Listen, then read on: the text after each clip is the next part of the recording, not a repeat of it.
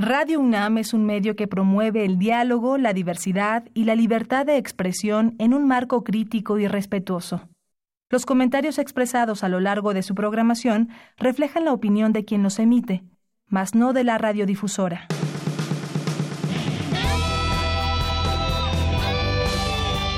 Prisma RU. Relatamos al mundo.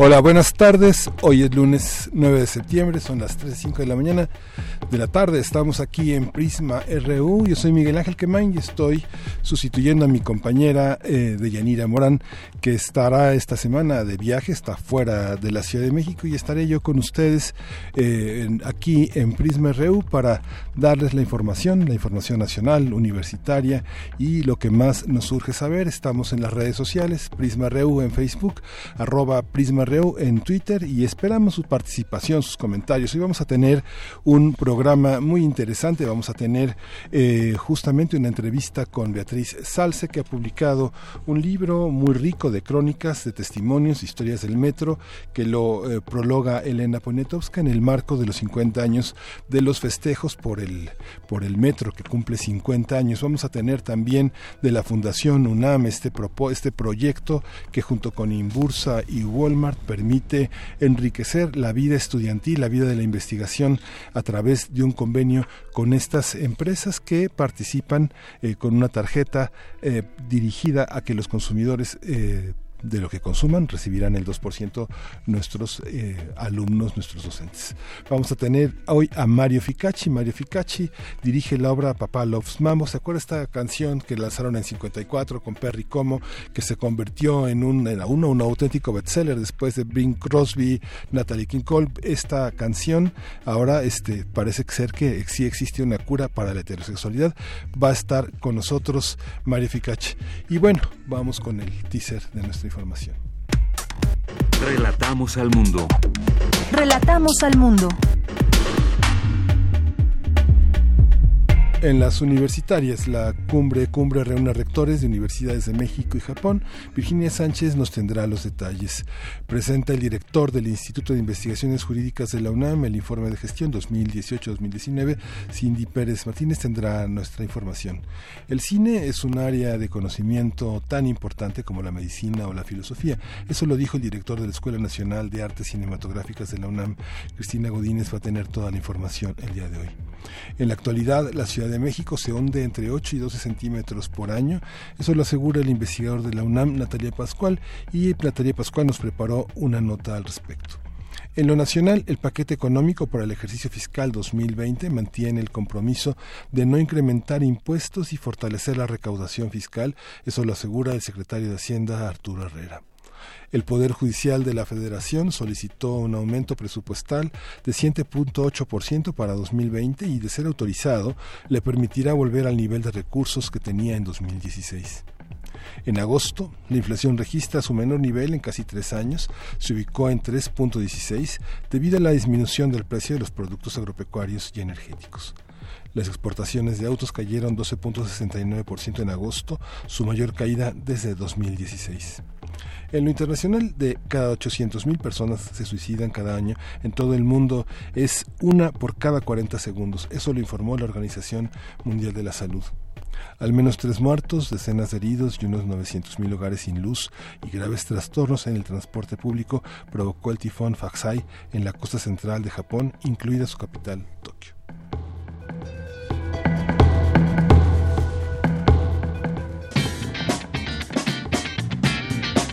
Hoy en la UNAM, ¿qué hacer y a dónde ir? El Centro de Investigaciones sobre América Latina y el Caribe organiza el segundo coloquio internacional Los Derechos Humanos frente a la crisis del Estado en América Latina, bajo la coordinación de la doctora Ana María Guerrero Guerrero. Este coloquio se llevará a cabo a partir de hoy y hasta el próximo 11 de septiembre, de 10 a 20 horas, en el Auditorio Leopoldo Sea, ubicado en el piso 3 de la Torre 2 de Humanidades en Ciudad Universitaria.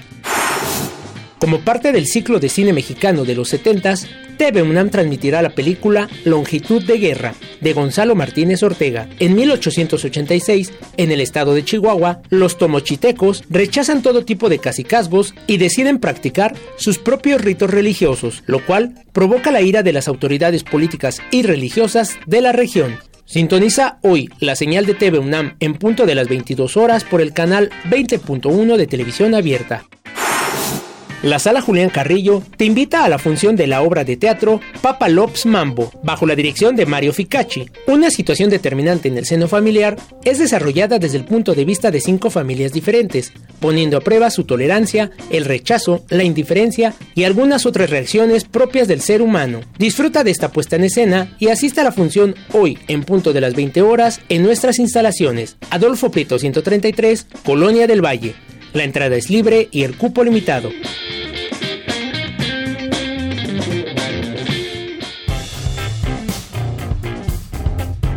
Campus RU. Las directoras y directores de facultades, escuelas, institutos, centros y programas universitarios repudiaron de manera unánime las provocaciones en contra de la UNAM. En su pronunciamiento destacan que la Universidad de la Nación es un bien público y por tanto debe ser cuidada y protegida por todos, no estar sujeta a eventos violentos realizados con fines totalmente ajenos a las tareas sustantivas de esta casa de estudios. Asimismo, expresaron su respaldo a la actitud universitaria y firme del rector Enrique Graue para que la autoridad competente investigue y sancione a los responsables de la provocación montada contra la rectoría hace unos días. Y bueno, la UNAM es sede de la cuarta cumbre de rectores en México-Japón, que inició en 2011. Es la cuarta vez que la tenemos en México.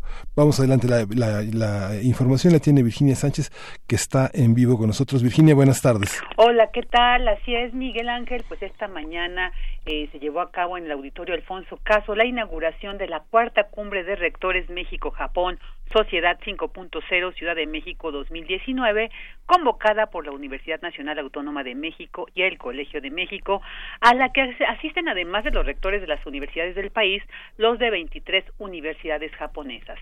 Esta cumbre refleja el resultado de la relación bilateral entre ambas naciones e instituciones de educación superior y cuyo objetivo central es profundizar en aspectos de vinculación entre gobiernos, empresas y academia para detonar el crecimiento social y económico, así como estimular la movilidad estudiantil, la investigación y el desarrollo tecnológico.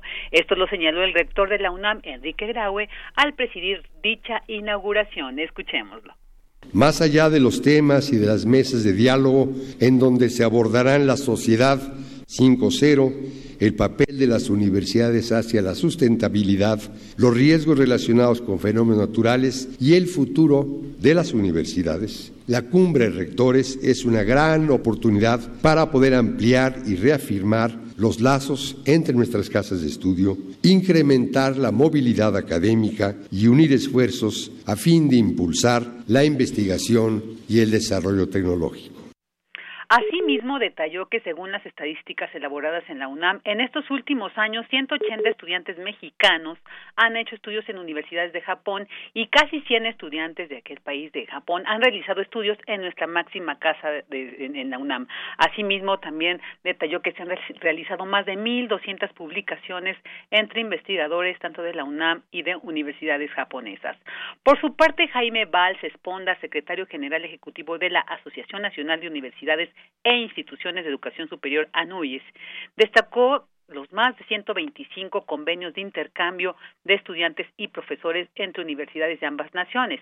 Asimismo, detalló que cada panel en la cumbre analizará conjuntamente el sistema de educación superior en ambos países sobre áreas de oportunidad de cooperación de las universidades frente a la sustentabilidad, la gestión de riesgos naturales y el futuro de las mismas. Escuchémoslo. Esta cuarta cumbre de rectores México-Japón bajo el título Sociedad 5.0, nos invita a reflexionar sobre los retos que enfrentan las instituciones de educación superior en la formación de recursos humanos para avanzar hacia una sociedad que saque todo el provecho posible a las transformaciones tecnológicas en curso sin que nadie se quede atrás. Se trata de poner a la persona en el centro de las transformaciones tecnológicas en esta cuarta revolución industrial. En tanto, Matsu Ochi, presidente de la Universidad de Hiroshima, retomó la frase inicial de la Constitución de la UNESCO que refiere que si la guerra nace en las mentes de los hombres y las mujeres, es ahí, en las mentes, que deben erigirse las vanguardias de la paz. Al respecto también señaló lo siguiente. Como indica esta frase sabia, anhelo que las instituciones de la educación superior de México y Japón, tomadas de la mano, podamos pensar conjuntamente qué debemos hacer por la paz y avancemos paso a paso pero firmemente. Para finalizar, hago voto para que esta reunión ayude a un mayor crecimiento de intercambio entre las universidades de ambos países, contribuyendo a la materialización de la paz mundial y la solución de diversas tareas globales.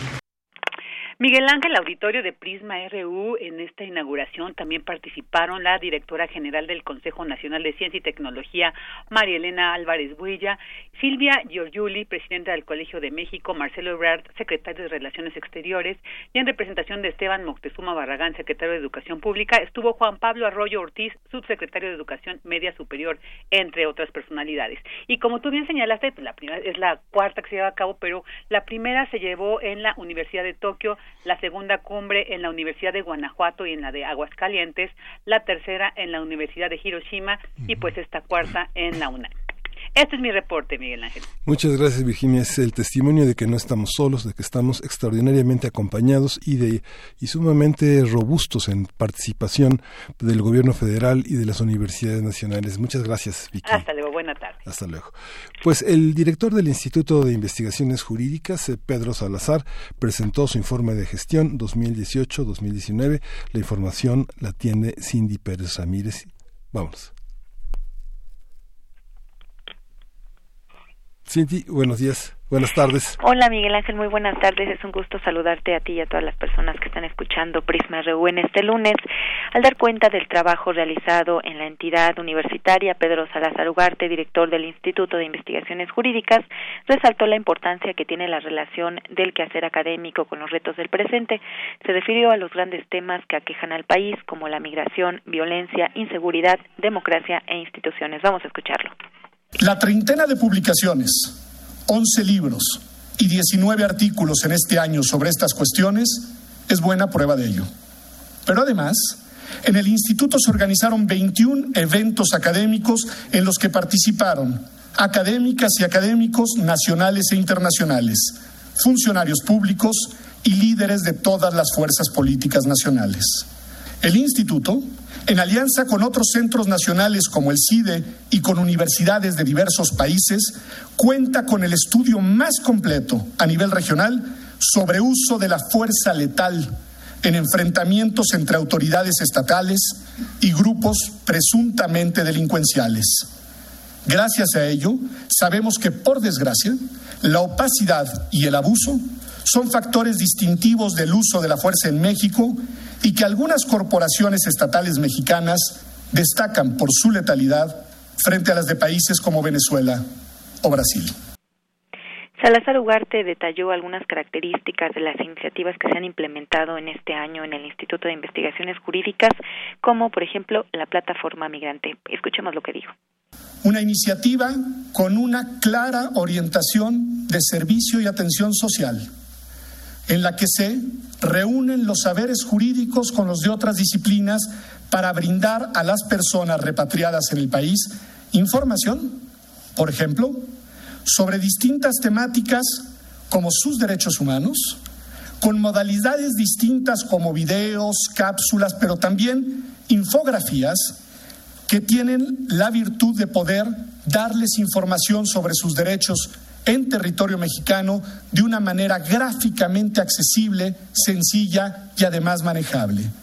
Dicha plataforma, hay que decirlo, además es absoluta y totalmente bilingüe, que además viene acompañada de los programas gubernamentales en el tema y de un directorio Miguel Ángel, durante este año de gestión 2018-2019 ingresaron al Instituto de Investigaciones Jurídicas ocho nuevos académicos. Se abrieron 14 líneas de investigación y se financiaron 14 proyectos, bueno, entre otras actividades que nos detalló el director Pedro Salazar Ugarte. Eso es todo, Cindy. Así es. Sí, pues digo, fundamental, fundamental esa transición. Le tocó a Pedro Salazar ser la bisagra de una transición gubernamental muy importante y nada menos 14 nuevos proyectos, 14 líneas de investigación que darán cuenta también de esta cuarta transformación y sus relaciones con las legislaturas anteriores. Muchísimas gracias. Muy buenas tardes. Hasta luego. En el Instituto de Investigaciones Sociales analizan el dispositivo de la sexualidad y el dispositivo biomédico en la construcción del VIH-Sida y la serodiscordancia en México. Eh, Dulce García tiene toda la información. Buenos, buenas tardes, Dulce. Miguel Ángel, te saludo con mucho gusto a ti al auditorio de Prisma RU. A más de tres décadas de la existencia del VIH-Sida ha dejado estragos relevantes en el mundo, pues su aparición y mantenimiento ha mostrado condiciones de vulnerabilidad que se intensifican en determinadas personas. A pesar de que en la actualidad se habla de una supuesta cercanía con el final de la pandemia, lo cierto es que en algunos países aún se observan desafiantes repuntes que se manifiestan en grupos socialmente vulnerados, tales como varones que mantienen prácticas homoeróticas indígenas, personas trans y mujeres cis. Este y otros razonamientos se discutieron en el marco del segundo ciclo de conferencias sobre desigualdades de género, titulado Género, Cuerpo y Salud, que se lleva a cabo en el Instituto de Investigaciones Sociales de la UNAM y donde se presentó la mesa titulada El dispositivo de la sexualidad y el dispositivo biomédico en la construcción del VIH-Sida y la cero discordancia en México. Ahí, César Torres, investigador de la Facultad de Ciencias de la UNAM, refirió que de acuerdo con ONU-SIDA para 2017 en América Latina, el 77 ciento de las personas que vivían ya con el virus estaba al tanto de su estatus serológico. Añadió que aproximadamente el 61% de las personas en la región tenían acceso a algún tipo de terapia antirretroviral, pero destacó que en México hay aproximadamente 230 mil personas que viven con el virus y que las cifras no son confiables. Una especificidad del caso mexicano es que en términos culturales, sobre todo los varones no suelen ir a atención médica entonces, muchas detecciones se hacen cuando la persona ya está en fase de SIDA y por eso cuesta más trabajo registrar el número de personas que viven con este virus, además de que hay muchísimo porcentaje de población que no sabe que vive con el virus actualmente, pero bueno, la cifra oficial digamos que da un aproximado de 230 mil personas. La vía más frecuente de contagio es la sexual y esta ciudad es la entidad donde se reportan más casos y la mayor prevalencia. César Torres dijo que al relacionarse el VIH con la sexualidad, la complejidad aumenta, pues la biomedicina intensifica procesos de inequidades sociales debido a que su comprensión de la sexualidad y el género es moral y mantiene esquemas heterosexuados relacionados con lo sano y lo patológico. Acá hay mayor prevalencia entre hombres que tienen prácticas sexuales con otros hombres. Las mujeres heterosexuales que viven con el virus suelen ser mujeres pobres que además padecen violencia de género en el hogar.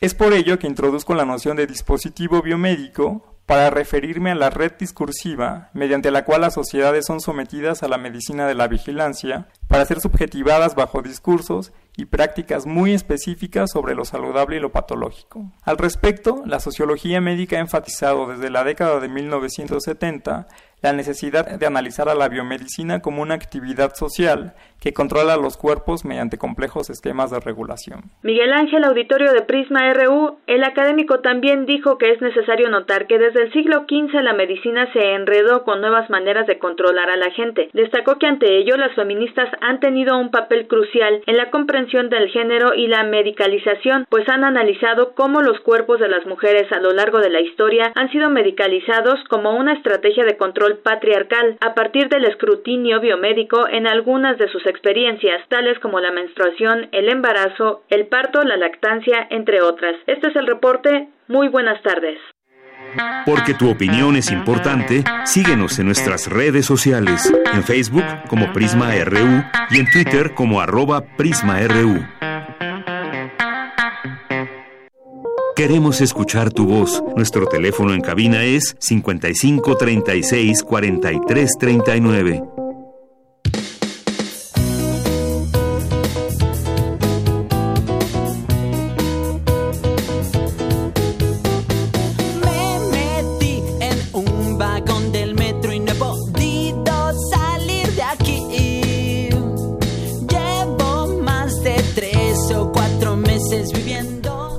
continuamos aquí en Prisma RU. Soy Miguel Ángel Quemán y estoy eh, reemplazando, sustituyendo momentáneamente a Deyanira Morán, que está de viaje, está muy bien. Para los que han preguntado en Twitter cómo se encuentra, pues se encuentra muy bien.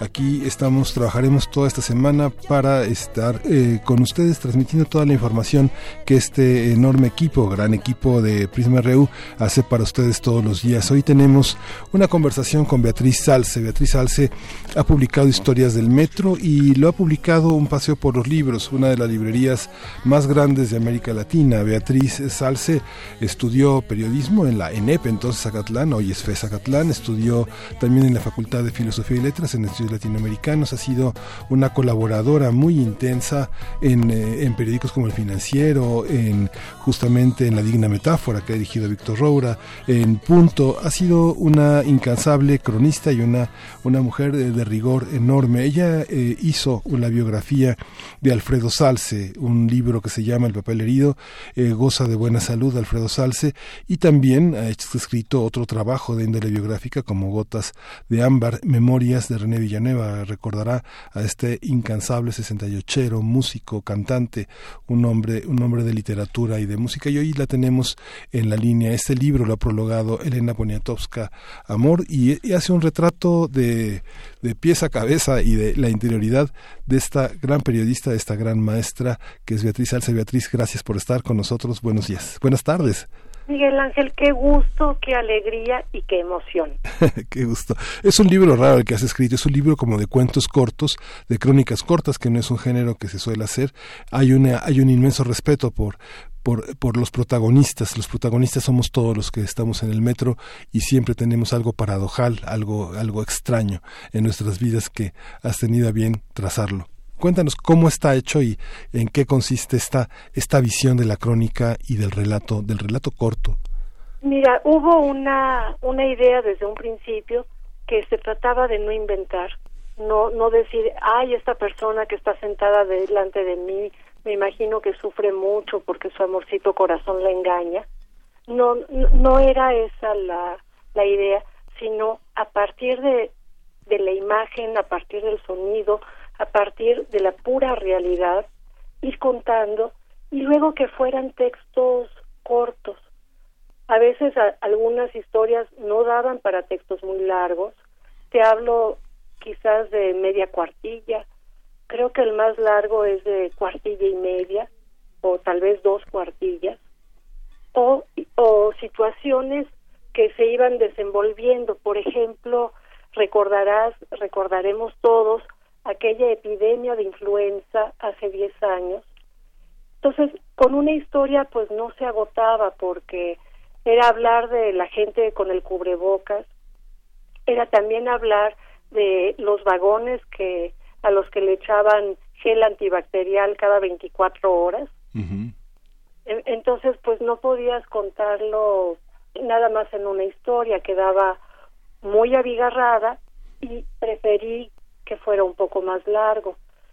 Ya después pasé a una etapa de, de entrevistas y me di vuelo, Miguel Ángel, me di vuelo porque pude platicar, pude preguntar, indagar, hurgar en, en gente tan fascinante como el ingeniero Tamés, un ingeniero muy destacado de la ICA, que tuvo a su cargo la construcción de las primeras tres líneas del metro y luego de la línea 12. Entonces, con un diapasón de tiempo muy largo en el que, bueno, pues él, él vio la, su obra hecha y incluso el libro termina con esta frase, yo me pregunto qué sería de la Ciudad de México sin el metro.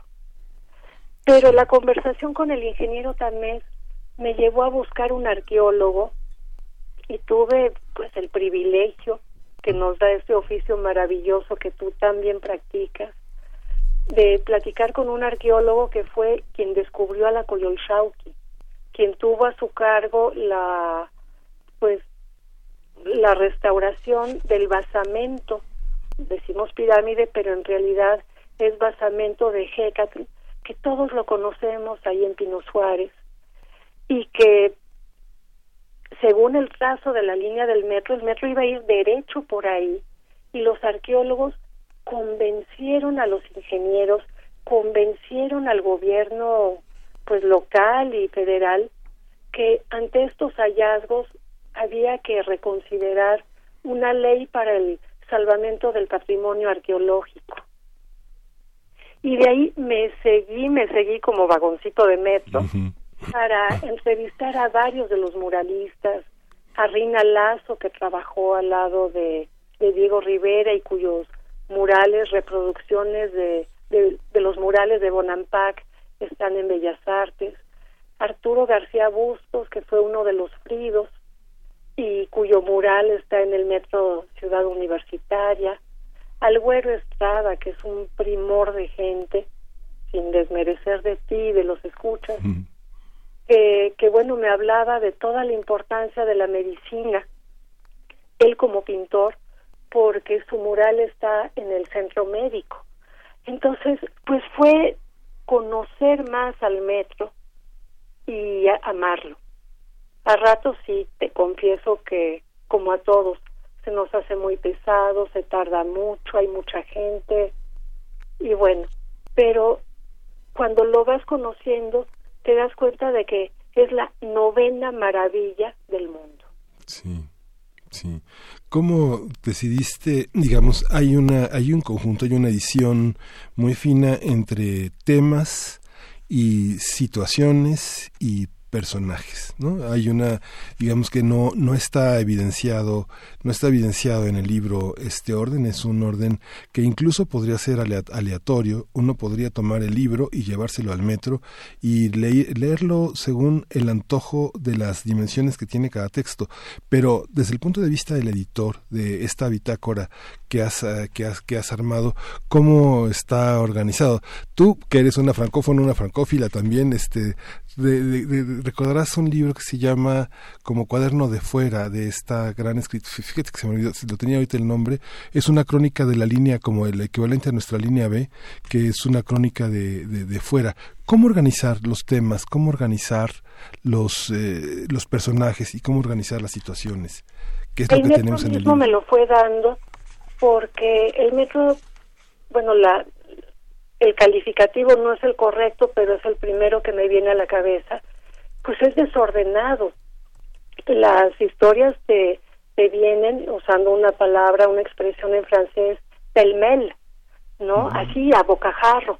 No, no te dice, el metro no te da las historias de, a ver, ahora te voy a contar una serie de perritos, ahora te voy a contar una, una serie de, de gente arrollada por el metro, los trabajadores nunca dicen suicidas, sino que el metro los arrolló, o gente que se avienta en las vías. No quería hacerlo como temático, no quería organizarlo en capítulos, porque sentía que corría el riesgo que hubiera gente que dijera, ay, no, este tema está muy inmenso, ay, no, este tema está muy horrible, ay, no, este tema mejor me lo salto. Entonces, pues además conté con, con un apoyo maravilloso, indiscutible, de Porfirio Romo y todo su equipo de Lectorum, y luego se creció al Paseo de los Libros, y la primera vez que me, me preguntaba del libro, que cuántas cuartillas eran, que cuántos capítulos, dije, pues es que no tiene capítulos. Entonces, bueno, me puso cara de, y entonces, dije, tampoco tiene partes. Entonces me pone para cara de, bueno, y entonces, ¿qué? Dije, pues es un continuum, así se me ocurrió, es un continuum como el metro, pues están las historias unas pegadas con otras en hora pico. Pero quien tuvo mucho que ver con esto es nuestra querida amiga Verónica Ortiz, porque ella me invitó a un taller de poesía con Raúl Renán. Yo le decía, oye, Vero, es que yo no hago poesía, estoy clavada haciendo una cosa del metro. Tú vente. Tú, sabes cómo es ella, muy vehemente y muy generosa. Y entonces tallereábamos las historias y, y era también un descubrimiento para ellos y para mí las visiones que teníamos del, del metro. Entonces es un libro que, que en realidad está en deuda con muchísima gente. Sí, a ver si yo, la, escritora que no recordaba es Annie Ernaux, que ella hizo una novela que se, fue muy popular, que se llama Pasión Simple, pero justamente la idea de hacer ese cuaderno de viaje no es algo que tengamos costumbre de leer en México, es una es un estilo periodístico que bueno prácticamente tampoco se practica en las secciones. Eh, ¿Cómo fue finalmente toda esta relación con Porfirio Romo? ¿Cómo fue aceptado? ¿Qué te dijo Elena Poniatowska cuando vio eso? Digamos que ella tiene escritura tan larga, ¿no? Digamos, ella es una mujer de largo aliento, pero el libro termina siendo un libro de largo aliento, de una, de una, de una asiduidad en el viaje que permite pensar que en la cabeza siempre hay un todo, capaz de entender como en un mural todas las manifestaciones, pero cuando se va abordando esas pequeñas piezas, esos hilos de colores que parecen sobrantes de situaciones existenciales o emocionales, eh, constituyen este, constituyen este libro. ¿Cómo, cómo, ¿Cómo te ves a ti mismo ahora que ya está publicado el libro y que es posible cómo concebir ese género ya sin el prejuicio de que no son textos largos o no son textos unitarios o no tiene capítulos?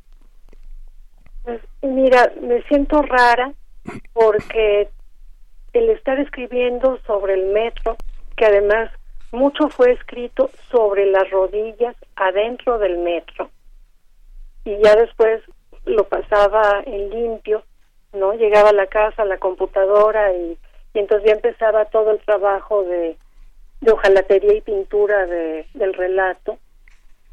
Me siento rara porque como que me dio un aire y quiero seguir escribiendo el metro. Y pues no, ya, el libro ya está en manos de la gente y tengo claro que segundas partes nunca fueron buenas. Claro. Entonces, pero al mismo tiempo me siento muy contenta por, digo, a lo mejor suena cursi, pero creo que le hice un bonito regalo al metro, creo que le hice un bonito regalo a la gente que se puede ver reflejada en este libro, que se reconoce, que dice, ay, sí, yo pasé por ahí, sí, yo vi esto. Ah, no, no, espérate, no, que así no, yo vi algo distinto. En fin, creo que sería muy rico esa invitación al diálogo a través de, de la lectura. Porfirio recibió el libro con una gran sonrisa y, y lo ha impulsado sonrientemente porque, bueno, pues aceptó todas las propuestas que yo le decía, oye, es que me gustaría un prólogo de Elena. ¿Y ya lo tienes? Pues no, pero ahorita que ya me dijiste que ya lo tienes, pues se lo voy a pedir. Y luego, oye, es que a mí me gustaría que la portada me hiciera Mauricio Gómez Morín, que es un extraordinario ilustrador, uno de los grandes, grandísimos ilustradores, pero también pintor, diseñador, muralista. Entonces me decía, pues ándale, ve y dile. Y ya después, oye, es que tengo un, unos dibujos maravillosos de, mi sobrinito. Y me dijo, oye, ponemos pero.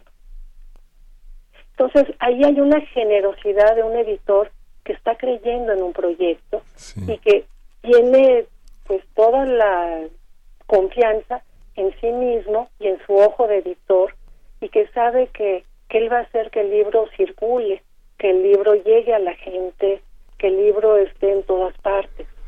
Entonces, ahí, ¿qué te puedo decir? Me siento apoyada, feliz, impulsada y es muy bonito.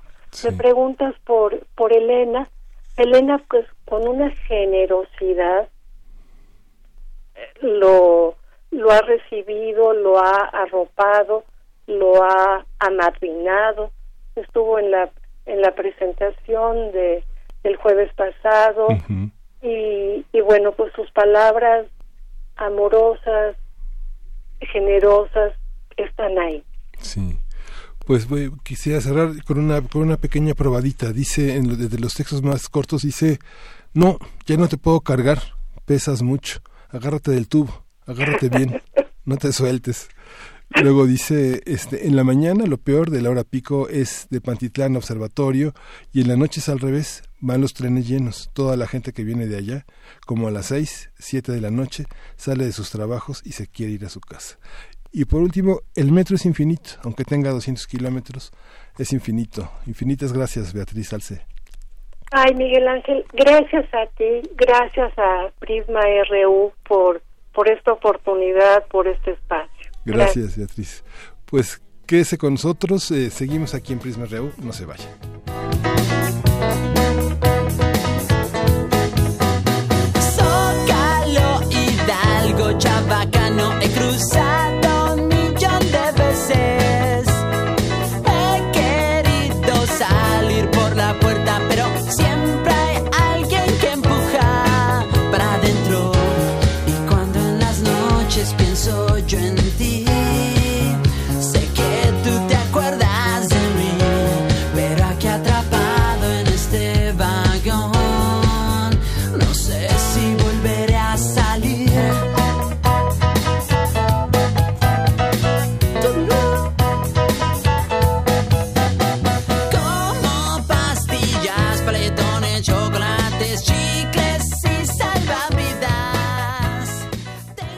Porque tu opinión es importante, síguenos en nuestras redes sociales, en Facebook como Prisma RU y en Twitter como arroba PrismaRU. Queremos escuchar tu voz. Nuestro teléfono en cabina es 55 36 43 39. Tenemos en la línea a Laura Montoya, ella coordina la Bolsa Universitaria de Trabajo en la UNAM y del 11 y 12 de septiembre vamos a tener una feria del empleo en el Centro de Exposiciones y Congresos de la UNAM de 9.30 a 17 horas y le agradezco que, que nos tome la llamada y que podamos conversar de esta feria del empleo que eh, su cartel dice solo para estudiantes egresados de la UNAM. Qué justo, qué, qué bueno. Este, Laura Montoya, gracias por estar con nosotros, bienvenida.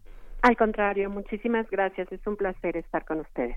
Bueno, del 11 al 12 de septiembre hay dos, dos eh, opciones, registrarse ya y seleccionar la fecha y la hora en la que se va a asistir a esta 19 Feria del Empleo en la UNAM 2019. Cuéntanos, ¿cómo está concebida la feria? Muchos que tenemos una memoria que va hasta los años 80, recordamos que muchos de los que ofertaban empleo ofrecían lo que les sobraba, este lo peorcito de lo peorcito. Ahora hay una hay una visión distinta. La UNAM es eh, respetada, es querida y es, eh, se tiene la certeza de que hay una hay una enorme capacidad entre los egresados y los que están por egresar. Cuéntanos cómo ha sido este proceso, Laura. Pues ha sido un proceso muy grato para mí que he estado al frente de todo esto porque me llena de orgullo decir que los mejores empleadores del país buscan el talento UNAM.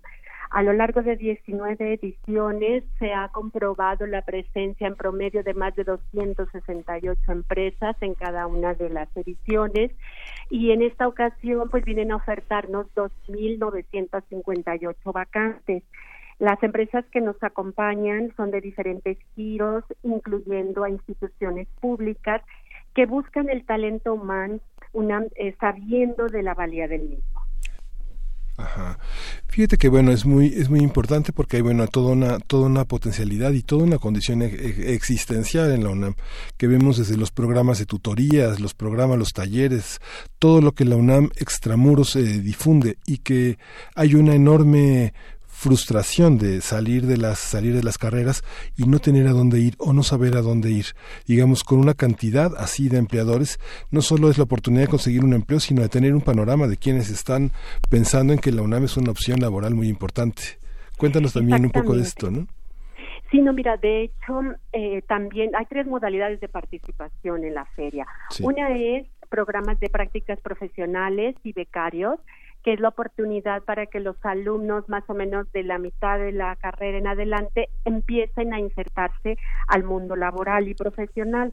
Y son periodos de seis meses en donde pueden poner en práctica su ejercicio profesional complementando los estudios que nos brinda nuestra máxima casa de estudios. Otra modalidad son los empleos formales para quienes ya quieren insertarse al mercado laboral de forma permanente en una vacante de tiempo completo y otra más es para eh, hacer cartera por lo siguiente. Usualmente las empresas a finales de año tienen una proyección de las vacantes que van a tener para el próximo.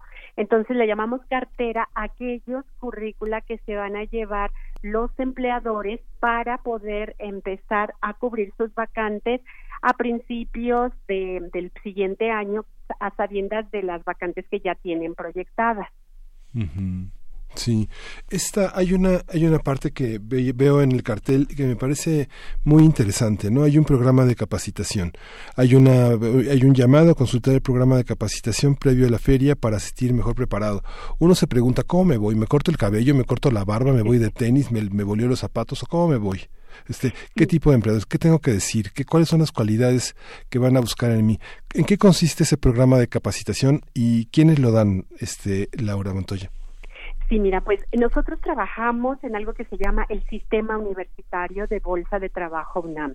Está conformado por todos los servicios de bolsa de trabajo de las entidades académicas de nuestra universidad, coordinadas a través de la Secretaría General y la Dirección General de Orientación y Atención Educativa, a través de la Bolsa Universitaria de Trabajo. Nosotros ofrecemos un programa de capacidad en el cual les damos diversas estrategias a nuestros universitarios para que aprovechen al máximo la feria. Esto es que nosotros en el sitio web www.feriadelempleo.unam.mx ahora mismo pueden consultar ya el listado de los empleadores que van a estar con nosotros. La idea es que ellos ingresen a sus páginas web, que vean si les interesa o no, si responde a sus motivaciones, a sus expectativas, que conozcan a qué se dedican, qué productos o, servicios ofrecen, dónde están ubicadas, para ver si hay esa empatía por ir a solicitar ahí, de acuerdo con la información que vean en sus áreas de negocio, eh, la posibilidad de encontrar vacantes a sabiendas de que ellos ya al estar con nosotros buscan el talento humano. Pero eso les va a permitir a ellos ir a, los, a cada stand ya con información previa y con un currículum orientado hacia lo que es esa empresa y el área donde ellos quieren incursionar laboralmente. Ahí se van a dar cuenta si hay programas de becarios, de programas de prácticas profesionales, o si hay programas de lo que le llaman de desarrollo acelerado, que son los famosos trainees. Y entonces todo eso les da a ellos un bagaje de conversación que van a tener eh, la posibilidad de entablar con los reclutadores de cada una de las empresas pero también, sobre todo con la vestimenta, que es algo que les preocupa mucho, yo les digo que vayan con lo que uno sabe, con qué se siente cómodo y con qué se ve bien.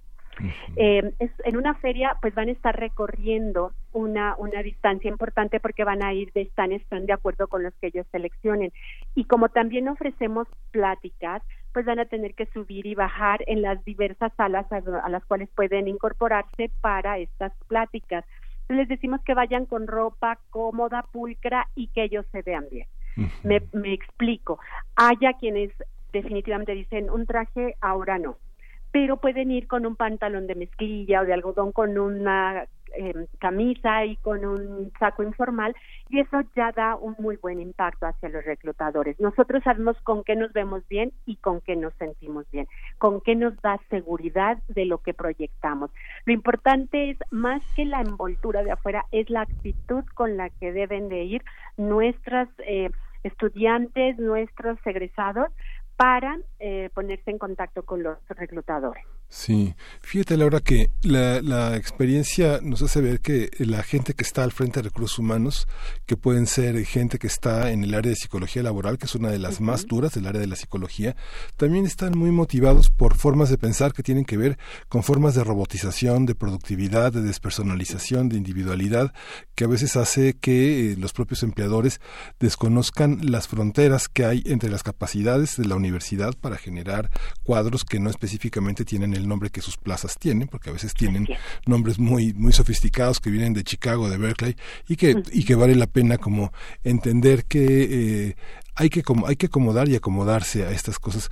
Cuéntanos algo de los empleadores, cómo han modificado sus puntos de vista, cómo, cómo logran entender frente a una currícula universitaria las propias necesidades de su empresa que muchas veces están tomadas por consejeros de coaching y cosas así que a veces las empobrecen más que darles diversidad. Fíjate que ahí eh, influye mucho la vinculación que nosotros a través de los servicios de bolsa de trabajo de las entidades académicas y de la BUT en particular hemos hecho un trabajo importante con los reclutadores porque la oferta educativa de la UNAM es muy amplia, es muy vasta, muy diversa, muy multidisciplinaria, que tiene unos enfoques que pocas instituciones educativas tienen y nos han ido conociendo. De hecho, nosotros les ponemos a su disposición el sitio Oferta UNAM, eh, trabajamos con ellos en diversas reuniones, en los grupos de cartera, obviamente en su participación en la Feria del Empleo, en reuniones que hacemos para lo que nosotros llamamos reclutamientos especiales, en donde nos buscan para algún programa en específico y si nos piden uno o dos perfiles en alguna carrera, nosotros le decimos, no, mira, tenemos otras tres o cuatro carreras que te pueden ayudar a complementar eso que tú estás requiriendo y que no conoces. Por eso es importante mantener ese vínculo con el sector eh, productivo para que conozcan la diversidad de los perfiles que tiene la UNAM. Y esto ha sido un trabajo que ha sido permanente durante estos últimos estos últimos 19 años que tiene la, la Feria de la Emplea y que lo intensificamos en estas otras vertientes que nosotros te damos ahora que te hago del conocimiento. Pero también es importante que nosotros trabajamos con un modelo basado en competencias, pero en las competencias personales, es decir, aquellas habilidades, aquellos comportamientos y conocimientos y sobre todo motivaciones que tienen todo estudiante universitario de la UNAM para proyectar en su actitud pues todas esas fortalezas que tiene como como persona y que hacen un diferenciador al momento de estar buscando empleo.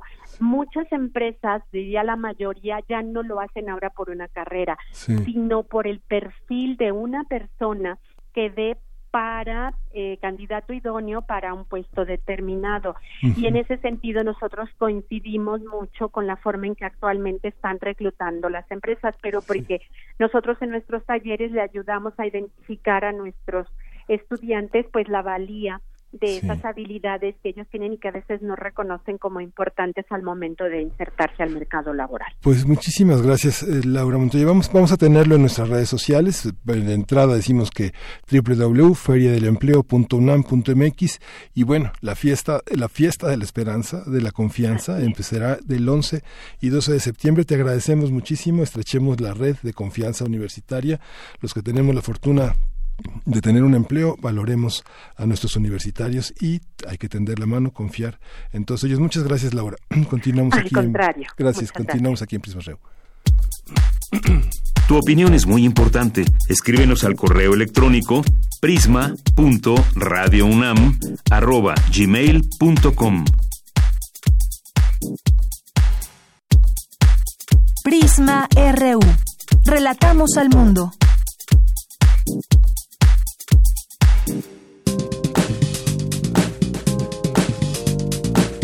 Cultura RU.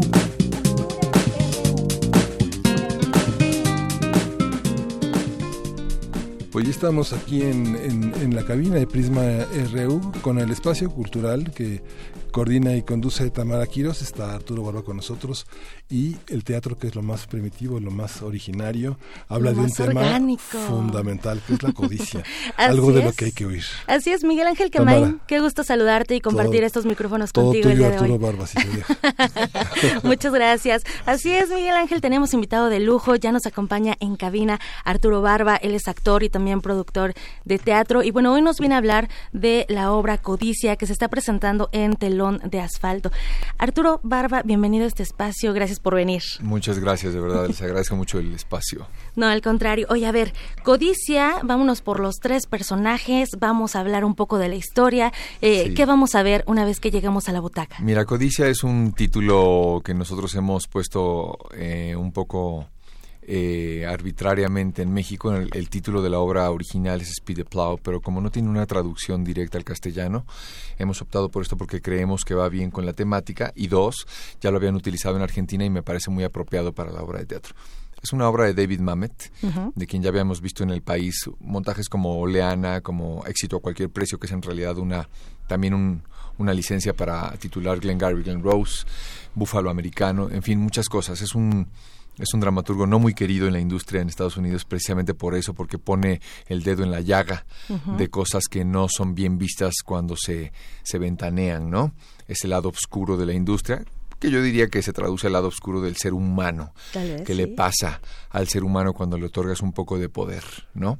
Este, y dicho esto, pues te digo que eh, los tres personajes son, eh, son dos ejecutivos, altos ejecutivos de un estudio cinematográfico en Hollywood, que pero perfectamente puede ser este traducible, eh, transportado a la industria pues cinematográfica de nuestro país.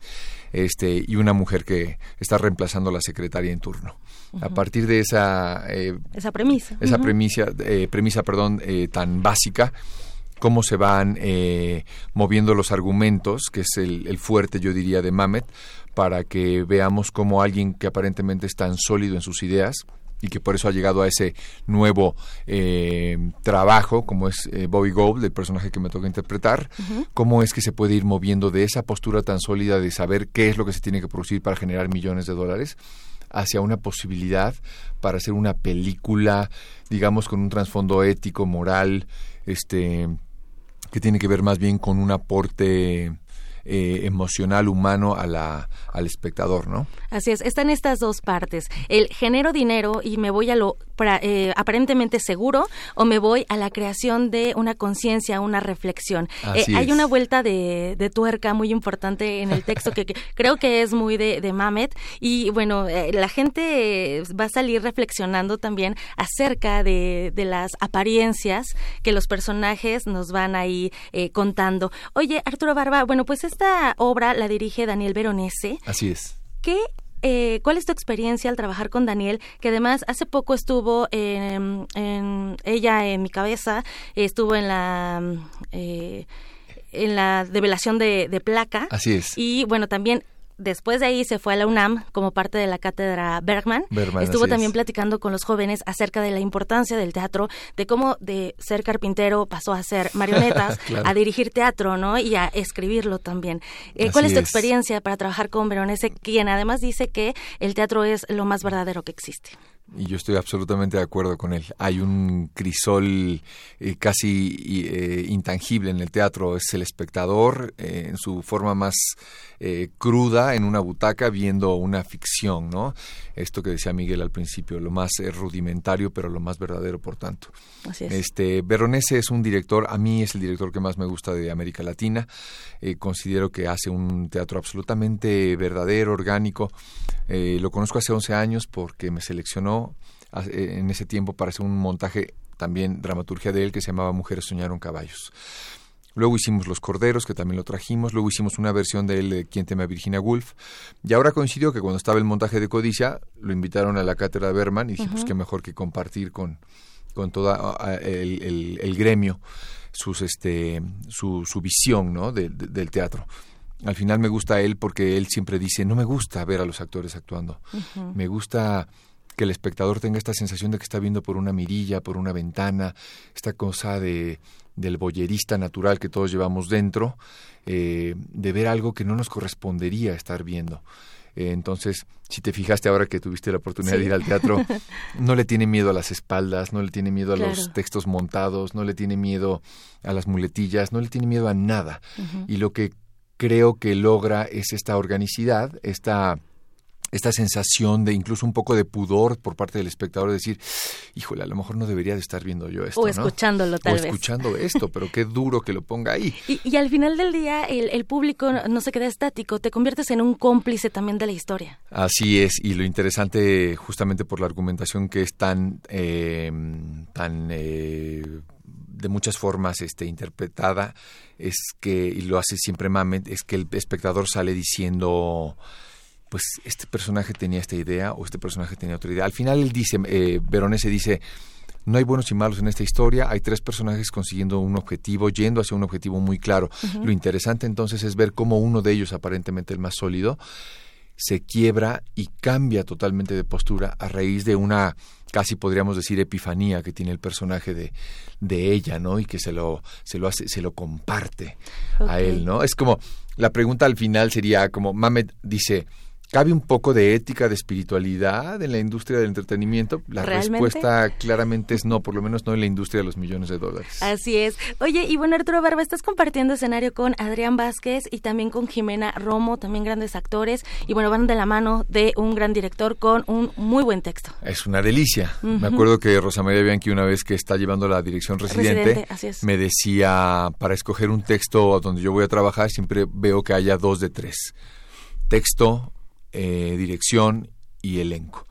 Y dos de tres, digo sí, menos de eso no. Y en este creo que hay tres de tres. Y no lo digo por mí, lo digo por mis compañeros que son una delicia, Adrián Vázquez, Jimena Romo, y además eh, Mamet y Veronese. Yo siempre había pensado que Mamet, por la forma en la que escribe, escribe un poco convulso, eh, es muy repetitivo, los textos hacen como una cosa que no sabe si es el actor el que está trastabillando o él, pero está escrito así. Los personajes de pronto dicen, y oye, y entonces esto se vuelve, se vuelve, se vuelve como, como, como, como genuino. Y todas esas repeticiones son muy de Mamet que van ganando en este terreno de la naturalidad y luego Veronese que acentúa eso con la dirección. Yo siempre había pensado, hay que hacer un combo Mamet Veronese y creo que le dimos al clavo. Se logró. Sí, así es. y la gente se va a divertir, va a ser cómplice. Además están presentando en el Teatro Telón de Asfalto. Hace ratito antes de entrar a la cabina te decía que yo no conocía el lugar y me pareció maravilloso. Eh, te sorprende que, bueno, el teatro está en el segundo piso. Así es, está abajo hay una cafetería, bar muy agradable y arriba justamente de ese espacio está montado el espacio. Es un espacio que tiene 20 años que mucha gente no conoce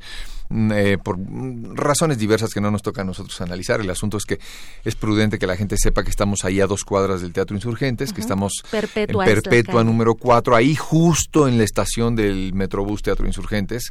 No tiene pierde, entra uno como a un local cualquiera, uno pensaría que está entrando a una peluquería y de pronto se abre como todo ese abismo de espacio que dices qué bonito es, es un, eh, favorece el teatro íntimo, esto que, que también eh, le gusta mucho a Daniel, a Daniel Veronese, y que fomenta esta cercanía del actor con el, con el público. Así es. Y bueno, las funciones son viernes, sábado y domingo. Viernes, sábado y domingo. El viernes a las ocho y media, el sábado a las seis y a las ocho, y el domingo a las cinco y a las siete. Nos quedan seis semanas todavía. Excelente. ¿Cómo ves, Miguel Ángel? ¿Cómo lo pues, escuchas? Pues, escuchando a Arturo es muy interesante porque el teatro tanto en Buenos Aires como en Londres y como en Madrid hay un teatro comercial muy inteligente, de muchísima vanguardia, ¿no? Yo creo que Mame depende mucho de las traducciones. Totalmente. Porque si es un público, es un hay muchos giros, muchos trastabilleos con mm, ah, mm, mm, ¿no? que no son nuestros, que son ajenos, pero digo Mamet es de los grandes, grandes y Veronés esa combinación con Argentina, yo creo que es una gran lección para Sí, y ahorita que hablas de la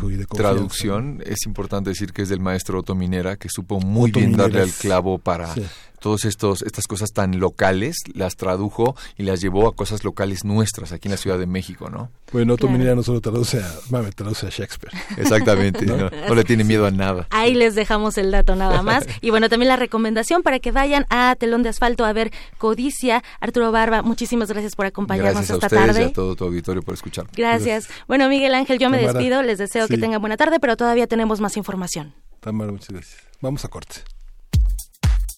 Prisma RU. Relatamos al mundo.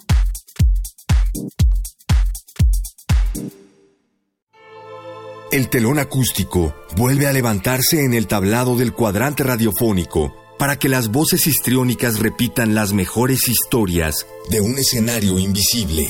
Radio UNAM te invita a reescuchar los mejores radioteatros de su fonoteca en el programa Aventuras Soníricas, dirigidas por Eduardo Ruiz Aviñón, con textos de Elena Garro, Carlos Olmos, Vicente Quirarte, Roberto Coria, Frederick Durrenmatt, Edgar Allan Poe, Mary Shelley, William Polidori, H.P. Lovecraft, Bram Stoker, Samuel Beckett, Jack London, Herman Melville, entre otros. Todos los sábados a las 20 horas por el 96.1 de FM, Radio UNAM, Experiencia Sonora. Ay, güey, güey. Restablecer memorias. Restablecer memorias. A pesar de la distancia geográfica, el artista de origen chino explora los traumas de las experiencias de China y México en un relato que apela a la obligación de construir la memoria social. Museo Universitario Arte Contemporáneo. MUAC, en Ciudad Universitaria, del 13 de abril al 6 de octubre. El partido con más historia en México le abre la puerta al presente y al futuro. Hoy les decimos a todos, construyamos el mejor PRI de toda su historia. Aquí están las mujeres y los hombres que hemos construido este país y no tengo ni la menor duda, el PRI va a regresar. Llegó la hora y el momento de demostrar de qué estamos hechos los priistas. ¡Que viva el PRI! Seis cuerdas para expresar ideas y sentimientos, un mástil para sostenerlos y una caja de resonancia para hacerlos llegar hasta tus oídos. El espacio lo ponemos nosotros. Radio UNAM presenta Festival de Guitarra. Cuatro conciertos que reúnen a algunos de los mejores guitarristas de nuestro país, aderezados con la presencia de otros grandes músicos latinoamericanos todos los jueves de septiembre a las 8 de la noche en la sala Julián Carrillo. Adolfo Prieto, 133, Colonia del Valle. Radio UNAM. Experiencia sonora. Queremos escuchar tu voz. Nuestro teléfono en cabina es 55 36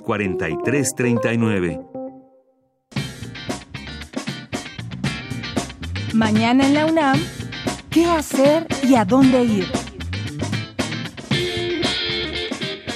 El Programa Universitario de Estudios sobre Asia y África organiza el primer coloquio internacional de estudios sobre África, que se llevará a cabo el próximo 17 de septiembre a las 9 horas en el Auditorio Pablo González Casanova de la Facultad de Ciencias Políticas y Sociales y el 18 de septiembre a las 10 horas en el Auditorio Maestro José Antonio Echenique de la Facultad de Contaduría y Administración en Ciudad Universitaria. Registra tu asistencia en el sitio oficial del Programa Universitario de Estudios sobre Asia y África. Se otorgará constancia de asistencia Resistencia. Aún tienes tiempo de visitar la exposición Caminanta del artista Lourdes Grobet, integrada por fotografías, videoinstalaciones, libros de viaje y cine documental que evidencian la necesaria movilidad de esta artista para establecer un diálogo en diferentes direcciones, su propio desplazamiento físico para ejercer el poder de la mirada fotográfica. Disfruta de esta muestra que se encuentra disponible hasta el próximo 22 de septiembre en la Galería Helen Escobedo del Museo Universitario del Chopo.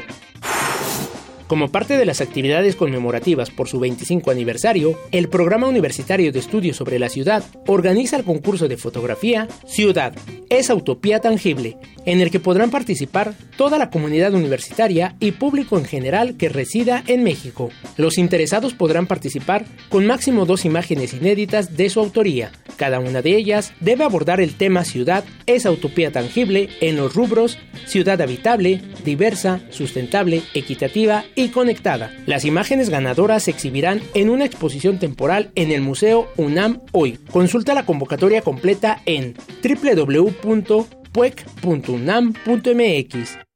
Para Prisma RU, Daniel Olivares. Continuamos aquí en Prisma RU con el cine. El cine es un área de conocimiento tan importante como la medicina o como la filosofía. Eso lo dijo el director de la Escuela Nacional de Artes Cinematográficas y se lo dijo a Cristina Godínez. Miguel Ángel, un saludo para ti para el auditorio de Prisma RU.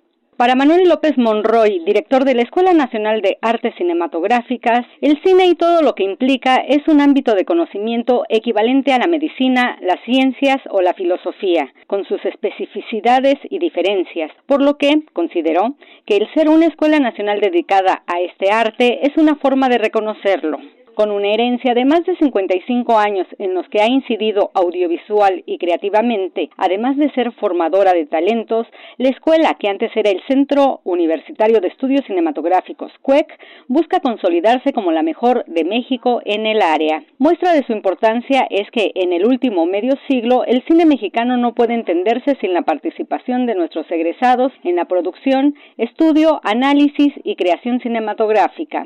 Es la primera vez, las óperas poemas han tenido en general muy buena recepción con el público y con la crítica, pero bueno, en este caso, que sale más una película, me parece que particularmente este, lograda desde un punto de vista formal y conceptual, tuvo la este, suerte y bueno, pues este, el reconocimiento de haber sido aceptada en el Festival de Locarno, que es un festival muy importante desde el punto de vista cultural, digamos que a nivel mundial es uno de los principales festivales de cine de autor. Ya haber sido seleccionada es un reconocimiento muy importante. Haber tenido la recepción que sabemos que tuvo hoy en su estreno, con sala llena y con este, varios minutos de aplausos, eh, pues es también muy importante para nosotros y para la UNAM en general. Respecto a la consolidación de la ENAC, comentó que este objetivo tiene que ver con la búsqueda y apertura de alternativas innovadoras. Dijo que aquí se forman cinefotógrafos, editores, directores de arte y realizadores cinematográficos. También el Consejo Técnico de la entidad pondrá a consideración la impartición de las maestrías de guion, animación y música para reafirmar el posgrado, expuso López Monroy. Miguel Ángel, este sería mi reporte. Muy buenas tardes. Muchísimas gracias, eh, Cristina Godínez. Fíjense que les eh, habíamos puesto en nuestras redes sociales eh, que teníamos una sorpresa y justamente esa sorpresa va a empezar casi dentro de dos horas. Este, justo hoy a las cuatro de la tarde va a arrancar un, un taller de expresión verbal que se llama La belleza de la voz en el montaje de las narraciones orales. Este taller lo imparte Iván Sandoval y es una oportunidad única. Siempre eh, la Casa de las Humanidades tiene una programación extraordinaria en materia de formación y justamente a partir de hoy y hasta el 4 de noviembre todos los lunes de 4 a 7 de la noche va, va, a haber ocho sesiones que vamos a trabajar justamente en la sala de usos múltiples para entender esta, esta cuestión. Y hay una beca, una beca, una beca que se le otorgará a la primera persona que se comprometa a asistir a todas estas sesiones, ocho sesiones que son importantes que tenga esa continuidad, son 24 horas, va a aprender a modular, a controlar su voz, a darle una experiencia artística y justamente este curso tiene un costo de tres mil pesos para el público en general, dos mil quinientos a la comunidad UNAM y a quien primero nos llame al 55 36 43 30 en la mística de un compromiso de aprovechar este esfuerzo, la tendrá. Por favor, llámenos. 55 36 43 39. Y bueno, vamos a la siguiente nota. Si usted ha sentido como que amaneció más abajito hoy que otros días, pues es cierto. Eh, Natalia Pascual ha hecho una investigación nómada y en la actualidad encontró que la Ciudad de México se hunde de 8 a 2 centímetros por año y eso lo dicen también nuestros investigadores de la UNAM.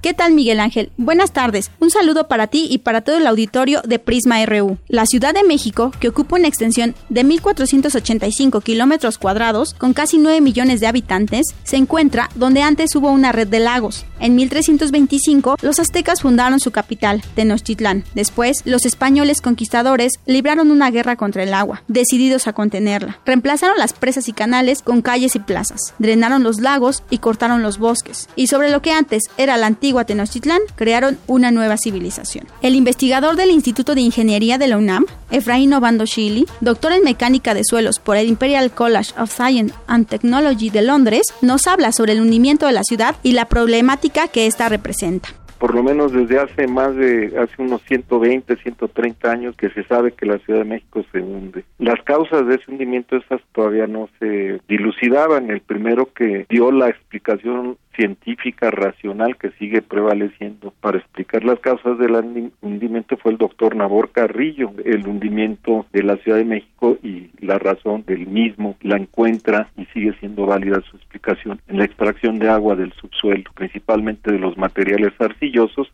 que forman parte de la antigua zona lacustre de esta cuenca de México. Se está extrayendo más agua de la que se está sacando, entonces si nos imaginamos que el volumen de agua es más o menos una cantidad pues eventualmente esto en algún momento se puede se puede agotar y si consideramos que no es una cantidad finita, sino que simplemente se está eh, reabasteciendo, bueno, si entra menos agua de la que de la que sacamos, pues también eventualmente algún día se nos puede llegar a acabar, entonces ahí sí habría un problema muy grave. En cuanto a la infraestructura, pues toda la infraestructura urbana de la ciudad se deteriora debido a los hundimientos que genera la extracción de agua. Los hundimientos desafortunadamente no ocurren en forma uniforme, ni pareja, ni homogénea. Entonces hay lugares que se hunden más que otros, hay lugares que se hunden a mayores velocidades que otros y esto produce deformaciones en el subsuelo. El Ángel de la Independencia en 1910 descansaba sobre una base a la que se llegaba tras subir nueve escalones no muy altos, pero con el transcurso de las décadas, el barrio alrededor del Ángel se hundió, dejando a la deriva poco a poco el monumento. Al final tuvieron que añadirse 14 grandes escalones a la base para que el monumento siguiera conectado a la calle. Eso también tiene otras consecuencias gravísimas. Por ejemplo, ¿qué va a ser de nuestro patrimonio artístico, arquitectónico? Los edificios patrimoniales están siendo severamente dañados por este fenómeno. Es un fenómeno que está provocando una catástrofe lenta, entre comillas. La extracción de agua también produce cambios en las propiedades mecánicas de las arcillas básicamente que subyacen a la ciudad. Y estos cambios hacen que la respuesta sísmica de la ciudad esté siendo modificada por la extracción de agua también. Entonces hay lugares en donde este ahora son menos propensos a la, a la afectación de los sismos y que eh, se volverán más propensos según el sitio donde se construyan las edificaciones. Habrá otros en donde esta esta extracción de agua le eh, provocará que les vaya mejor a las construcciones. De, sí sabemos, eh, la extracción de agua también modifica la respuesta sísmica. Es un proceso dinámico que está modificando las propiedades del subsuelo y modificando también su respuesta sísmica, modificando la intensidad los movimientos sísmicos como ocurrirá en el futuro. Una manera de evitar el problema del hundimiento de la ciudad sería extender el bombeo de agua, pero en el futuro inmediato eso no va a ser posible. Ante este panorama, urge impulsar las tecnologías que favorezcan la filtración de agua al subsuelo de la Ciudad de México. Se requiere un suelo que permita agilizar la recarga del acuífero y por otro, un sistema de captación de agua de lluvia para posteriormente ser aprovechada. Hasta aquí mi reporte, Miguel Ángel. Buenas tardes.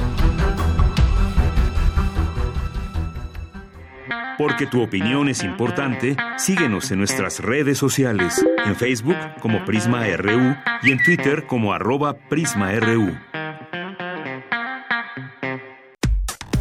Relatamos al mundo. Relatamos al mundo. Internacional RU. Revés electoral para el mandatario ruso Vladimir Putin. La oposición ha conseguido 20 de los 45 escaños en juego en la Asamblea Legislativa de la capital rusa, reduciendo notablemente el poder del partido oficialista. Habla el líder de la oposición, Alexei Navalny, quien ideó una estrategia basada en el llamado voto inteligente. Consideraremos estas elecciones un éxito si el número de diputados de Rusia Unida se reduce. La última vez consiguió 40 de 45 escaños. Si pierden, aunque sea un escaño, ya será algo bueno. Esperamos poder ejercer una presión más significativa sobre ellos.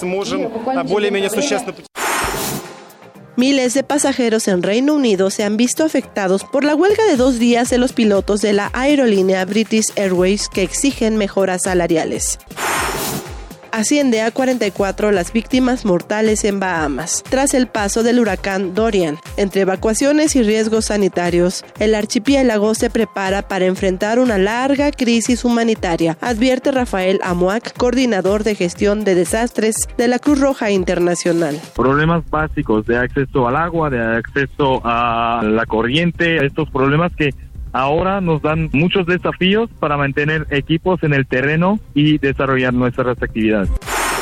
El primer ministro británico Boris Johnson dijo este lunes que confía alcanzar un acuerdo para el Brexit con la Unión Europea antes del 31 de octubre, pero admitió ante su homólogo irlandés Leo Varadkar que de no conseguirlo será un fracaso político y confirmó el cierre del Parlamento a partir de esta noche.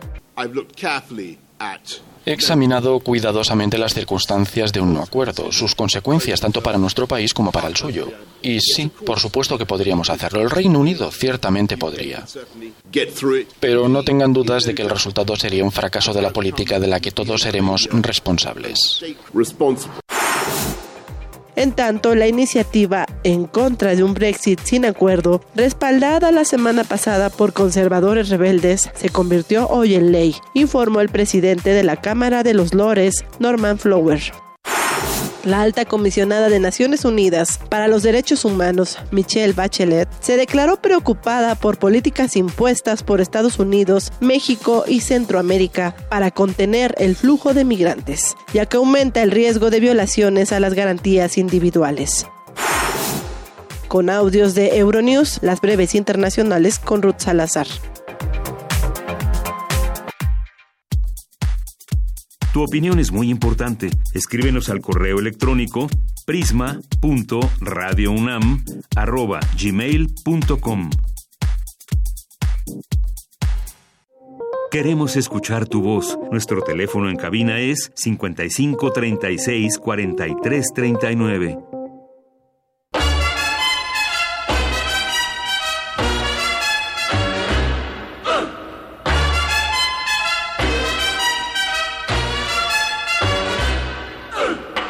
Loves mambo.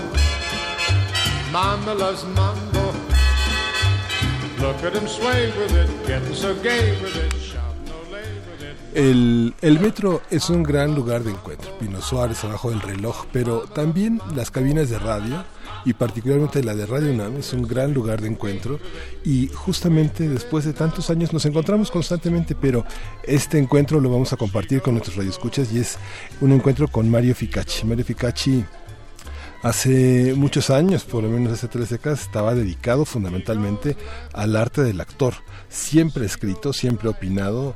Es uno de los eh, grandes metiches en la dirección escénica porque es un hombre de una gran cultura y de un, y de un, y de un gran saber. Mario, ahora este Radio UNAM es eh, un anfitrión de la obra que diriges, este eh, Papá Loves Mambo, que es una canción de, que eh, Perry Como en los años 54 Este, hizo después Nat King Cole, después Bing Crosby. Es una canción que pegó durísimo, que pegó durísimo y que ahora este, tú colocas con una gran ironía con tres actores, Oscar Casanova, Alejandro Piedras y Carlo Armenta, en el escenario de Radio UNAM, en la sala Julián Carrillo, todos los lunes a las 8 de la noche.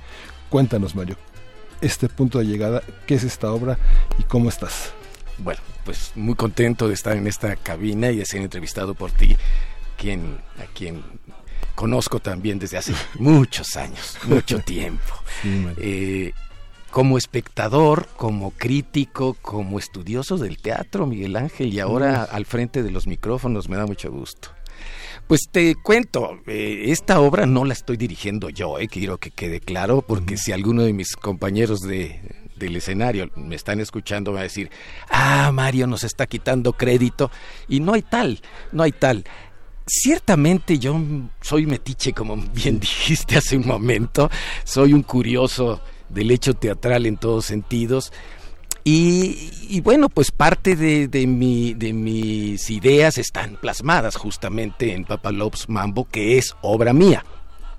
La dirección fue un experimento, Miguel Ángel. Nosotros estamos acostumbrados a eso, a que haya un solo director en escena, pero bueno, es muy conocido el hecho de que desde los años 70 los colombianos iniciaron una forma de trabajo diferente que se llamó eh, creación colectiva. Y en esa creación colectiva intervendría varios directores y un coordinador. Que yo siempre dije que eso era medio, medio ambiguo, que que no podía ser del todo así y sin embargo yo lo estoy poniendo en práctica ahora. No es que yo quiera resucitar aquel aquella forma de trabajo porque ha pasado ya muchos años y seguramente no podría yo hacerlo eh, eh, ortodoxamente. Eh, entonces yo invité a estos tres muchachos, uno egresado de la Universidad de Londres, otro estudiante en Nueva York, no sé cuántos cursos, y otro estudiante de, del grupo, de, eh, que se ha formado en grupos de teatro, sin una educación académica formal. Entonces, eh, les los invité a que leyeran mi obra, se entusiasmaron y yo les dije, pues ustedes van a ser los directores. Así que en forma, eh, en totalmente en forma de, la, la, suerte, quién va a dirigir la 1, la 2, la 3, la 4, la 5, la 6. Y claro, te repito, yo dejo mi impronta también ahí, pero yo estoy muy satisfecho del trabajo como lo han hecho Oscar, Carlo y, Alejandro. eh, está ahí la vitalidad de gente joven, está ahí mi, mi visión y, mi, y, la música que me gusta también de, aquellos, de aquellas épocas. Y en fin, vénganla a ver porque solamente nos quedan tres lunes, el, 20, el 9 que es hoy, el 23 y el 30 porque el 16 descansamos. Sí, la entrada es libre. La entrada es libre además, aquí este, es un foro precioso. Uno puede cooperar si quiere. Lo que pedimos es que haya una colaboración solidaria. Lo que en otros eh, grupos de teatro llaman donación, nosotros queremos que se considere como una colaboración solidaria. Esta, esta voz de, en, la, en la escena de un coordinador general es muy interesante. La ha visto uno en el cine con grandes directores como Woody Allen, como Polanski, como Berman. ¿no? Hay una voz en la conciencia que le dice al actor dónde está. ¿no? Hay algo que el actor requiere todo el tiempo dónde está, ¿no? Y que también hay una parte en el director, no sé, ahora que tuvimos a, este, eh, hablamos de Codicia, esta obra que nos trajo Tamara Quiros, hablábamos, también el director necesita saber dónde está, a veces es el más desorientado y el más preciso, ¿no? Mira, Margules sufría mucho por eso. porque porque decía a veces no sé llego al llego al ensayo y no sé qué decirle a los actores y me alimento de sus sueños. Lo mismo que decía en, otro momento Julio Castillo. Y yo me alimento, querido Miguel, de la impronta que traigan los muchachos, la energía que traigan. De pronto pueden proponer que haya telas y que, y que se suban al escenario y que hagan maravillas este, acrobáticas yo no lo sabría hacer, ni lo puedo pedir porque no lo, no, este, si el actor me dijera, a ver, enséñame qué es lo que quieres, yo no me podría subir a ese, a esas telas para hacer lo que, lo que me están pidiendo. Eh, pero dentro de esta explosión creativa que cada uno de ellos ha tenido, hemos llegado a una síntesis gracias a que pues yo tengo más casi 50 años ya de, estar en esto y entonces entiendo que hay cosas que deben de dejarse en el camino y, y ahí es donde uno encuentra en dónde está porque estás para algo estás para que aquello como trabajo colectivo pueda lograrse. Sí. Hay una hay una cosa que también conmueve siempre, Mario, esta esta colaboración en la que se hacen cómplices todos los que están artísticamente alrededor. Hay elementos escenográficos del grupo Piedras, hay una hay una vestuario, la selección musical, la utilería, hay unas pelucas y máscaras de Ired Morales, hay una pista sonora de Itzel Mesa, hay un conjunto de cosas que es lo que vamos a ver este lunes en la, en la tarde. ¿Cómo está armada esa complicidad alrededor de la obra? Mira, no no no es novedad hablar de que el teatro es su, es un producto artístico de la, de una colectividad, de equipo. Eh, inclusive un monólogo que, se presenta va a requerir del cuidado, de la atención de un director, de un, de, un asistente, de alguien que, tome decisiones en la cabina, ¿no? decisiones que tienen, que influyen al hecho artístico, sin lugar a dudas, porque un volumen mal puesto a través de la, del técnico de, cabina de sonido, pues te, te, puede echar a perder una escena, y tú lo sabes. Sí, eh, en esta ocasión Jimena Pederiva nos ayudó a, afinar, como ella dice, solamente afinar las coreografías que son propuestas por los muchachos, ¿eh? y por mí mismo algunas veces. Eh, las máscaras y, las pelucas son producto de un, de un hombre que ha vivido para eso, para trasvestirse y y son formidables, son formidables. Enseñarnos inclusive a usarlas ha sido todo todo un reto. Y después está la pista musical, que son eh, estas, estos tracks que ellos mismos proponen y que yo les propongo y que llegar, llegamos a, finalmente a decidir qué cosa. Tiene que estar Perry como Miguel Ángel porque las dos pistas que usamos, los dos tracks que usamos, el primero y el último, nos dan un sentimiento de una alegría desbordante que a veces es falsa. Sí. Sobre todo en aquellos tiempos post eh, Segunda Guerra Mundial, habría necesidad de eso, de llevarle a los soldados y de, y de decirle a la sociedad, ya ganamos, todo está bien, no, no, hay problema, y a recibir cantidad de muertos tremenda, ¿no? Sí. Eh, y entonces Perry como fue parte de este grupo que, que hicieron que la sociedad tuviera un espíritu de alegría quizá falsa, como digo. Y aquí está, aquí está en esta obra Papa Lobos Mambo. Es todo feliz, feliz, feliz, como dice el primer mandatario. No, no es cierto. Estamos felices porque nuestro voto ha contado, es verdad, pero no estamos tan felices. Sí, falta mucho. Mario, tú, eh, tu carrera teatral ha estado marcada por la independencia, por la independencia, pero también por la creatividad. ¿Qué estás haciendo hoy y cuáles son las posibilidades de hacer teatro desde esa independencia? ¿Cómo, cómo qué, qué, qué proyectos tienes? ¿Qué estás haciendo? ¿Qué, qué sigue después de esto? Haces muchas cosas al mismo tiempo. Lo Sí. último que hiciste fue reunir a dos mujeres eh, de edad muy avanzada, hacer teatro. Hay algo que es indefectible, hacer teatro, hacer teatro hasta el fin de la vida. Así es, mira, es como mi oxígeno y me dicen de pronto, ¿y por qué no mejor nada más dibujas? Porque pues, tú Dibujas sabes también. que también dibujo. Y, o por qué no solamente eches a andar proyectos que otros cumplan. Querido, la independencia justamente me marca. Soy, soy un hombre de grupo, soy un hombre que se ha mantenido como Enrique Cisneros, que en paz descanse me decía, tú y yo somos invisibles, me decía. Pero a lo mejor el único invisible era yo, ¿eh? porque él tenía, tenía una proyección popular enorme. Eh, es un camino correcto.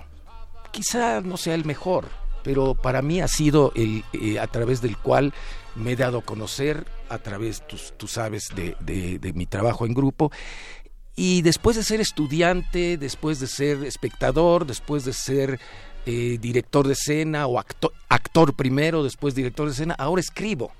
Y, y está por salir mi tercer eh, libro de la, de la- de la trilogía que, que me he planteado hacer. El primero fue mm, presentado eh, eh, en 11 ocasiones, siete fuera de la Ciudad de México y cuatro aquí en la ciudad, y me dicen, ¿cuál es tu editorial? Y les digo, no, esto es producto de mis ahorros. Soy jubilado, Miguel Ángel. Quizá conven- convenga también decir eso. Y el hombre que tiene claro el concepto del ahorro, entonces verá que cuajan sus, sus proyectos. Que son proyectos que no rebasan 50, 60 mil pesos, querido. Entonces, este, mi jubilación más otros ingresos que por ahí puedo lle- llegar a tener, hacen posible que yo tenga tres libros en este momento. Bueno, tengo cinco ya, pero, pero estos tres son particularmente interesantes porque tienen parte de mi evocación de niño y de, y de mi juventud temprana. Tienen ensayos y tienen mis propias obras de teatro. Eh, han venido presentándose y yo estoy muy contento por ello. Y próximamente estarás invitado a que asistas a la presentación del segundo de estos libros, porque por un lado Mario Espinosa, por otro lado Gerardo Estrada, por otro lado Conchi León, Verónica Musalem, Enrique Arriola, es muy amplio, eh, Morris Avariego, es muy amplio, eh, eh, Carmen Vera, es muy amplio de verdad el número de gente cercana que ha dicho con mucho gusto presento tu libro. Pues súper cobijado, Mario Ficachi. Pues te agradecemos muchísimo. Vamos a estar este lunes y ojalá no, no, las obras de teatro no hay que verlas solo una vez. Ah, Como las buenas películas, cuando una obra este nos toca, vale la pena. Como no podemos regresarle, como no podemos ver la escena que nos gusta, pues podemos verla dos o tres veces. Además siempre va a ser diferente. Sí, A- sí, ayer, est- ayer estuve en Hamlet. Ayer estuve en el, en el Hamlet de la Compañía Nacional de Teatro y créeme que si lo, lo- la quiero volver a ver porque hubieron algunos errores. Sí, así hay que hacer, hay que, hay que verlo como los niños piden, ponlo otra vez y ponlo otra vez. Así Sí, hay que ir al teatro cuéntamelo de una y- nuevo, ¿no? Una y otra vez. Pues muchas gracias, Mario Ficachi. Seguimos aquí en Prisma RU, no se vaya, quédese con nosotros. Papa loves mambo. Papa loves mambo. Mama loves mambo. Mama loves mambo. Don't play the rumba and don't play the samba, cause Papa loves mambo tonight. Papa loves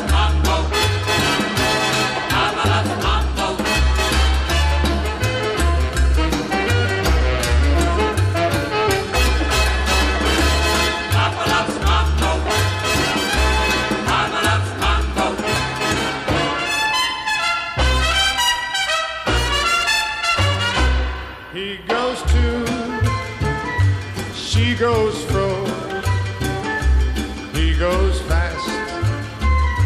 She goes slow, he goes left, and she goes right. Papa's looking for Mama, but Mama is nowhere in sight. Papa loves mambo. Papa loves mambo.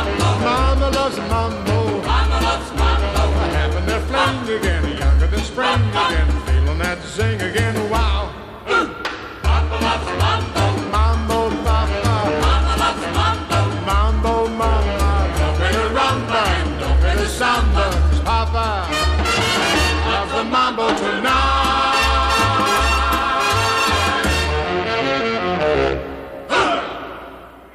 Porque tu opinión es importante, síguenos en nuestras redes sociales, en Facebook como Prisma RU y en Twitter como arroba PrismaRU. Queremos escuchar tu voz. Nuestro teléfono en cabina es 55 36 43 39.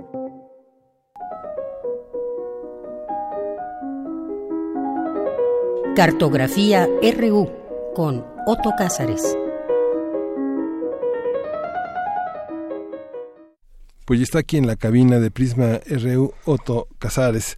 Justamente se llama Cartografías porque es un hombre que diseña, que pinta, que dibuja, que escribe, que este que le gusta seguir los mapas y hacerlos. Otto, bienvenido. Mm, Gracias, Miguel Ángel. Encantado de compartir micrófonos ahora contigo. Y bueno, pues mi comentario será urdir algunas reflexiones en torno a Francisco Toledo y las múltiples lenguas que hablaba. Acaba de acaecer, como se sabe, la muerte de un gran creador y me parece que es una muerte, la de Toledo, a la que el cosmos le organiza sus exequias. Creo que no de otra forma ocurrió cuando Rodin murió en París, no de otra forma ocurrió cuando Picasso murió en el año 73, no de otra forma ocurrió cuando en México murió Carlos Fuentes. Muertes son estas, la de Rodin, Picasso y Carlos Fuentes, que trascienden el ámbito de lo artístico y crean algo así como un pequeño sismo social. Como se sabe, en México septiembre es el mes de los sismos, así es en nuestra memoria, y la muerte de Toledo en el ámbito del espíritu es el primer sismo de septiembre. Borges decía, yo soy inmortal, soy eterno, hasta que se me demuestre lo contrario. El mundo efímero en el que todo se acaba demuestra que Toledo sí es eterno, por lo menos hasta que la eternidad dure. Eh, Toledo fue el artista comprometido, como se sabe, que con sus acciones podía socavar el orden social. Fue un coleccionista de obsesión sin límites. Yo siempre he pensado que para coleccionar se requiere ser un obsesivo de cabo a rabo ir de cacería por la pieza, pieza, que falta y que nunca probablemente podrá ser encontrada. Fue fundador, fue un colega solidario que empujó del nido a muchos jóvenes para verse obligados a volar. Fue un lector nocturno. Se lo podía ver entre las estanterías del Fondo de Cultura Económica Rosario Castellanos comprando por kilo lo que leería por la noche y ahí entre libros uno podía abordarlo y hacerle la plática. Fue dueño de una impresionante concentración y condensación propia a través de su actividad de dibujante, una concentración que era notoria a través de sus ojos vivos, como si llevara dos ascuas en los ojos. Uh, este dibujante obsesivo, más obsesivo aún que el coleccionista, y la actividad del dibujo me parece que subyacía todas sus demás actividades. Su suelo firme era el dibujo. A partir de este suelo firme se alzaba lo político, lo institucional, ahí se alzaba, en fin, todo lo demás. La imagen que de Toledo circuló haciendo volar pap papalotes será pienso, la imagen con la que lo recordaremos, como esa célebre fotografía de Pablo Picasso bailando un paso de ballet con el torso desnudo, yo recuerdo que recorté la foto del periódico donde apareció en la jornada hace algunos años y la pegué en la primera página de mi cuaderno de dibujo. Al pie de la imagen recortada escribí la siguiente frase. En la agenda de un creador es urgente hacer volar papalotes porque es necesario buscar por los aires lo que no se ha podido encontrar en la tierra. Sí, recuerden que Toledo hizo este acto simbólico para buscar en el aire a los 43 de Ayotzinapa que no pudieron ser encontrados. Yo creo que creadores de este colosalismo artístico y espiritual, y estrictamente de su generación, permanecen ahí Gilberto Aceves Navarro, permanece ahí Roger von Gunthen, Arnaldo Cohen, que son manzanas de un árbol de conocimiento que es necesario ir a morder. Toledo fue un artista creador que producía cosas y no solamente fantasmas. Era un alma creadora que no se detenía en ningún, en ningún momento y el movimiento de su alma es prueba de su inmortalidad. Todas sus obras aunque fueran gráficas, pictóricas, escultóricas, su obra cerámica, resultan siempre desafíos que hay que interpretar, según mi punto de vista, con dos vías. Una, hay que entender al creador Toledo, una, como sus creaciones como cosas y no como fantasmas. Dos, entender su creación como energía. Creador es quien puede crear un mundo completo con su completa cosmogonía, con su completa mitología dentro de este mundo. Un mundo completo, a escala, eh, mundo dentro del mundo. Hay que comprender así la comedia humana de Balzac, por ejemplo. Un mundo en escala dentro de este mundo. Creador es quien puede crear su propio mundo y Toledo lo fue en eh, grado sumo. Fue creador de una lengua estrictamente personal, pero de, de alcances colectivos.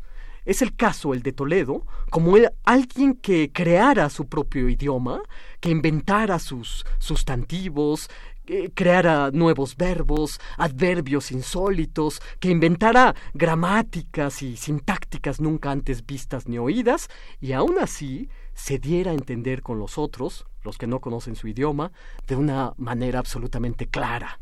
Esa creo que es la fuerza de creación de Toledo, que no resulten sus formas idiomáticas jeroglíficos inaccesibles. Y esto es lo que resulta muy sorprendente. Toledo es un demiurgo, eh, creador de mundos materiales. ¿Qué es un demiurgo? Voy a explicarlo porque no quiero dejar a nadie ah, fuera de esta reflexión. Los antiguos sistemas gnósticos orientales y egipcios creían que Dios no había creado al mundo. El demiurgo es el que desciende del mundo eterno al mundo temporal para crear al mundo. Eh, por una orden divina, el demiurgo se materializa, crea al hombre, crea a los animales. La figura del demiurgo es entonces la de un dios intermedio, dios creador, que tiene que vérselas con lo material, ensuciarse las manos, ensuciarse las manos con tierra y con barro, moldea, eh, utiliza el martillo, utiliza la fragua, etcétera, etcétera. Por eso Platón, que creía en la figura del demiurgo, decía que el mundo eterno, ese es obra del logos, es obra de la mente, pero el mundo corpóreo, ese es obra del demiurgo. Y además, eh, Toledo comprendía la imagen del mundo a través de lo animal. Toledo, como Heródoto, como Plinio el Viejo, como Eliano, como Esopo, finalmente también como Borges, saca conclusiones morales de los animales, los interpreta en sus obras de una forma alegórica. Su zoología simbólica tiene como característica que camina entre hierbas, entre piedras, de modo que su obra es un bestiario sin dejar de ser un herbario y un lapidario. A veces, creo, el tratamiento de sus animales es el de las alegorías, más o menos místicas, otras veces los animales de Toledo tienen un simbolismo moral y otras la imagen de lo animal se lleva en el corazón y Toledo le da significaciones estrictamente personales. Eh, a veces estas significaciones estrictamente personales son eróticas. Su obra es muy erótica. Animales, lo sabía muy bien eh, Toledo, viene de una palabra que es ánima, alma del mundo atomizada en muchas especies y que movilizando a la Tierra toma muchas formas. A veces en sus obras la vida animal se humaniza, es decir, se hace despiadada, pero siempre se impone desde mi punto de vista un amor por todo lo vivo profundísimo. Ese amor que por lo vivo tuvo Toledo, también lo tuvo Alberto Durero, el dibujante expedicionario, que fue una gran influencia para los trabajos del dibujante Toledo.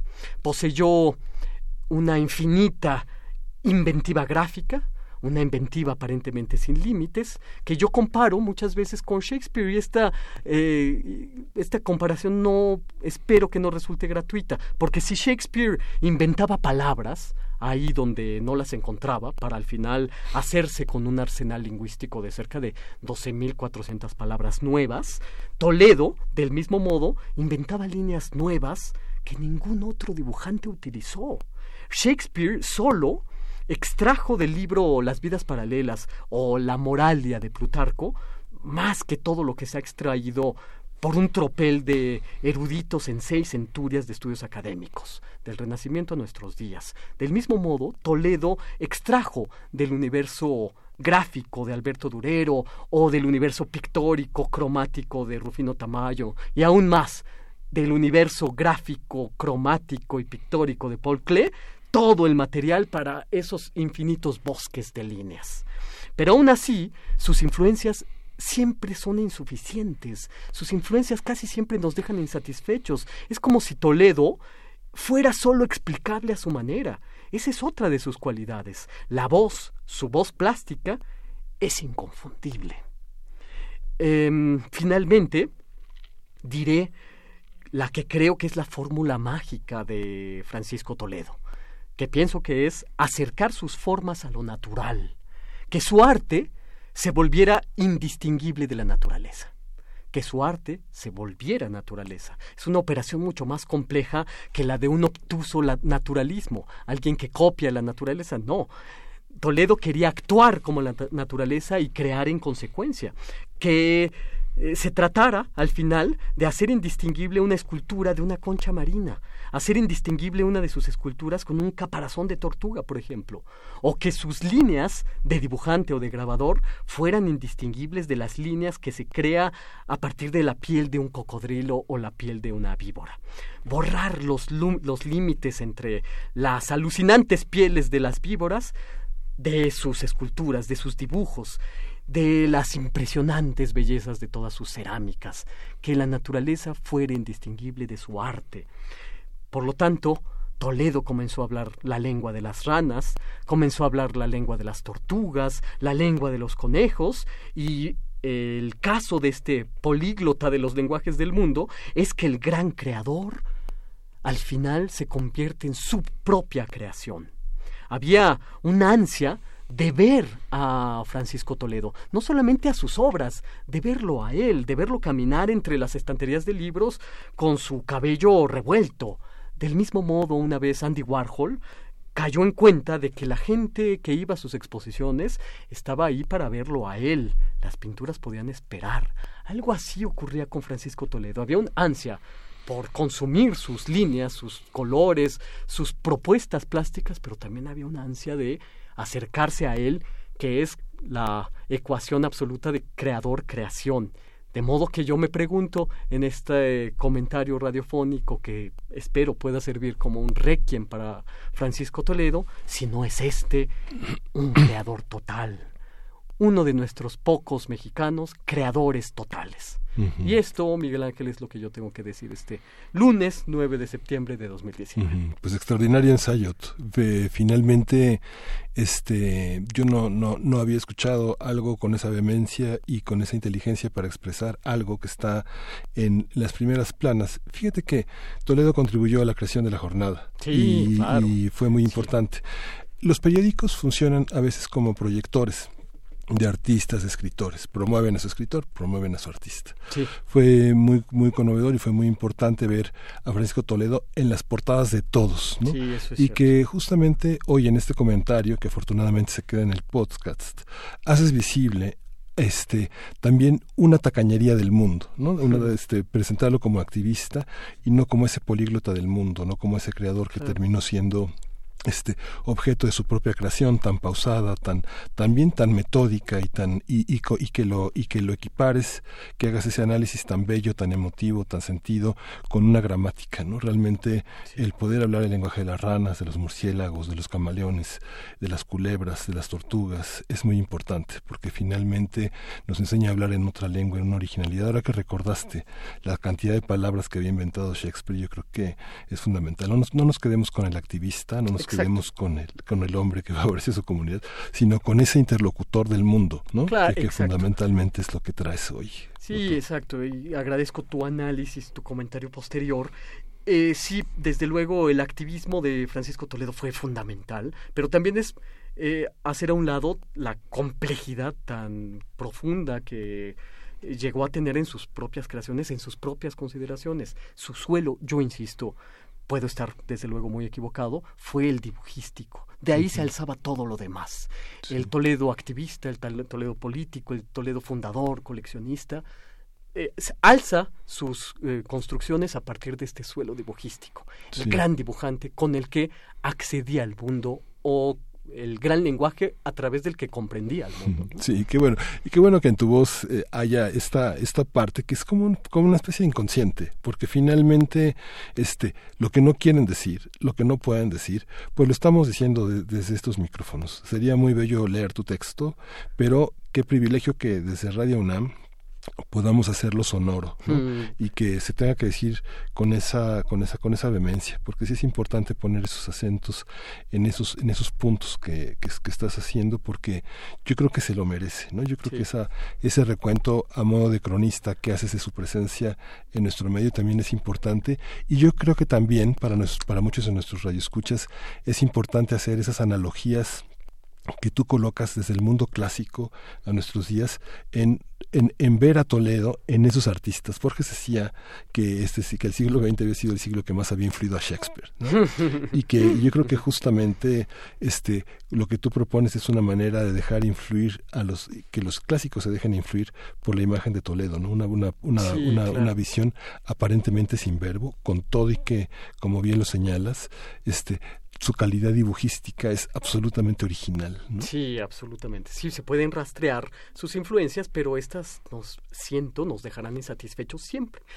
Debido a esta eh, este portentosa voz individual, que es desde luego la que caracteriza a los grandes creadores de nuestra especie, los que pueden llegar a una voz tan personal, por supuesto, a través de estos enraizamientos con la tradición Toledo, y aquí me gustaría hacer un comentario eh, ya, eh, para hacer esa acentuación. Yo creo que Toledo no era un tradicionalista, era un tradicional. Creo que hay una diferencia eh, de, de, grado entre uno y otro. Tradicionalista, me parece, sería aquel que regresa a la tradición sin aportarle nada. El tradicional, por el contrario, regresa a la tradición con las manos llenas. Y creo que eso es lo que ocurre con Francisco Toledo. Y desde luego, el gran personaje que era es esta reflexión que quise compartirles acerca de que no había visto yo una muerte de un creador que tuviera tanta trascendencia o que desbordara los límites de lo estrictamente artístico o gremial. Es como de estas eh, muertes tan importantes, yo pienso, de las más recientes, la, bueno, ya algunos años de la muerte de Carlos Fuentes. Sí. Eh, yo recuerdo que en todos los medios aparecían, no necesariamente había que leer a Carlos Fuentes para despedirlo tan sentidamente. ¿no? Sí, y es importante también eso que dices, Otto, porque justamente también es una muerte bisagra, ¿no? Entre, entre dos, dos sexenios, ¿no? Sí, Uno de la impunidad y de la indiferencia, y otro que no termina de entender ni, ni de atender concretamente las expresiones. Tenemos una Secretaría de Cultura, pero yo creo que sorprende mucho la muerte de Toledo porque no sabe ni cómo, ni cómo contener en el discurso esta enorme eh, internacionalidad, universalidad de Toledo, ¿no? O sea, vamos a hacerle un homenaje, pero ¿dónde están? ¿no? O sea, es algo, es algo muy complejo porque significaría reconocer toda esa gramática de la que se han nutrido y que han recibido y que han dado desde justamente todos los pueblos que y, y los interlocutores que lo rodearon, sí, que él también luego, voz, Desde luego.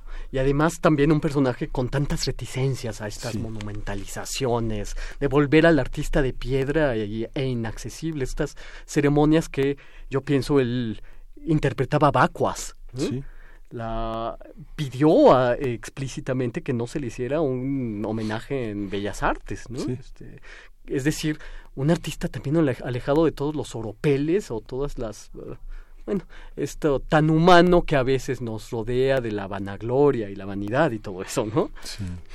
Pues Otto, muchísimas Pues gracias. encantado. Bueno, este, estos espacios ya sabes tú mejor que yo que son tan breves, pero bueno, también eh, nuestra gaceta, nuestra gaceta de la universidad está dedicada a Toledo y justamente es, es muy sencillo. Un, un animal, justamente esto que decías, ánima del mundo, animalidad, animalidad erótica, animalidad violenta, potente, con, conciliadora.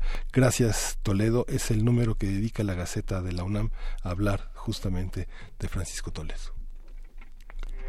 Porque tu opinión es importante, síguenos en nuestras redes sociales, en Facebook como Prisma RU y en Twitter como arroba PrismaRU.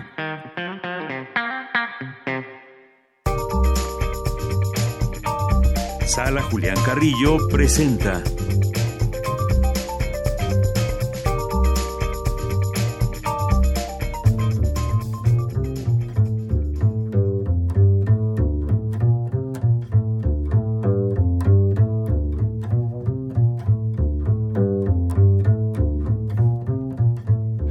Seguimos aquí en Prisma RU y justamente el espacio dedicado a la sala Julián Carrillo. ¿Qué pasa? ¿Qué pasa con esta manera de ser anfitriones? Está con nosotros Montserrat Muñoz. Bienvenida, Montserrat. Gracias por estar.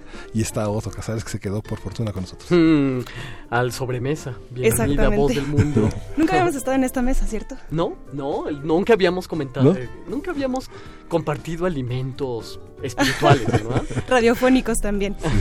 Vámonos directo, Cine Club. Tenemos un ciclo de cine los miércoles a las 6, donde la película que vamos a presentar, tú ya la viste, Otto. Sí, sí, sí, Cuéntanos sí, un tuve poco. la, la fortuna de verla en la Cineteca Nacional. Estamos hablando de la película Luna Mortis, del director Rafael Rangel. Así es. Yo la vi un poco por azar, porque a veces llego a la Cineteca Nacional y me acoplo a los horarios que estén disponibles. Entonces entré a esta eh, película sin saber de qué iba quisiera. Iba este, acompañado por mi novia. Eh, María saludo. Eh, le mando un gran beso y nos encantó, sobre todo porque yo ya tenía conocimiento de que se había rodado esta película con guiños a la ópera y a la obra de teatro Heroínas Transgresoras de Luz Angélica Uribe. Exacto. Yo lo había olvidado, de modo que cuando la vi proyectada, para mí fue una... eh, pues decir, claro, se trata de esta película, es una película interesantísima, con una gramática visual eh, difícil, experimental, muchas veces con una, un- una cámara nerviosa, eh, en el que un personaje, un protagonista, llega de Francia buscando a su madre, cantante de ópera, que había cantado a, la a Tristana y Isolda, haciendo la parte de Isolda, desde luego, y comienza a, a encontrar más bien con una puesta en abismo de sus propias pasiones. Todo esto con guiños a la ópera, que siempre creo que la ópera es un género que alude a esta, eh, a la complejidad edípica, materna, etcétera, etcétera. Como hay tantos eh, estudios, por cierto. Creo que la ópera sobrevive gracias al cine. ¿Se les antojó la película? Pregunta para ustedes de, de Radio UNAM. Por favor, vengan, tenemos aquí la sala Julián Carrillo. Los lunes tenemos teatro, hoy por ejemplo a las 8 con Papa Loves Mango, Mamma- Mambo. Mambo, ju, Sí. ju, 8. Es eh, diferentes escenas recreadas por tres jóvenes acerca de qué pasaría cuando se afirma mamá, papá, soy gay. ¿Qué pasa en estos casos? Vengan, por favor, es una comedia muy, muy, muy alentadora. Reveladora, para salir del closet, digamos, o para entrar en él, no sabemos. Tenemos un Facebook, Sala Julián Carrillo, ahí está toda nuestra programación y de hecho aquí estoy viendo una postal de Papa Loves Mambo, de Mario Ficacci. Martes de Xtabay, La Sombra, ya lo hemos comentado mucho también con Luz Angélica Uribe. Jueves de teatro, que de- perdón, jueves de guitarra, donde tenemos guitarra y flauta en este mes. Viernes intersecciones con la música que escuchamos. ¿Sí escuchamos? Sí, exacto, nos dice producción que sí. Este viernes está muy ricachón. ¿Ustedes escucharon a la ricachona en el aniversario de Prisma RU? Sí, claro. ¿Qué tal? ¿Qué les parece? bueno, bueno, Cierto. Sí, sí, sí, no lo recordaba. Pues era increíble, me, me parecía divertidísima. ¿A ti qué te propuesta. Sí, muy interesante la propuesta. Son, sí, efectivamente, como dice Otto, con mucho humor, ¿no? Que es Ajá. algo interesante. Música tropical, música juvenil, creada también en la Facultad de Ciencias Políticas y. Sociales de la UNAM, por Ajá, ejemplo. Van a estar aquí, La Ricachona.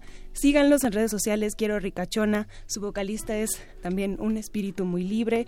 Estarán aquí haciendo música para todos ustedes. De entrada libre, por supuesto, a las 9 de la noche, transmisión en vivo.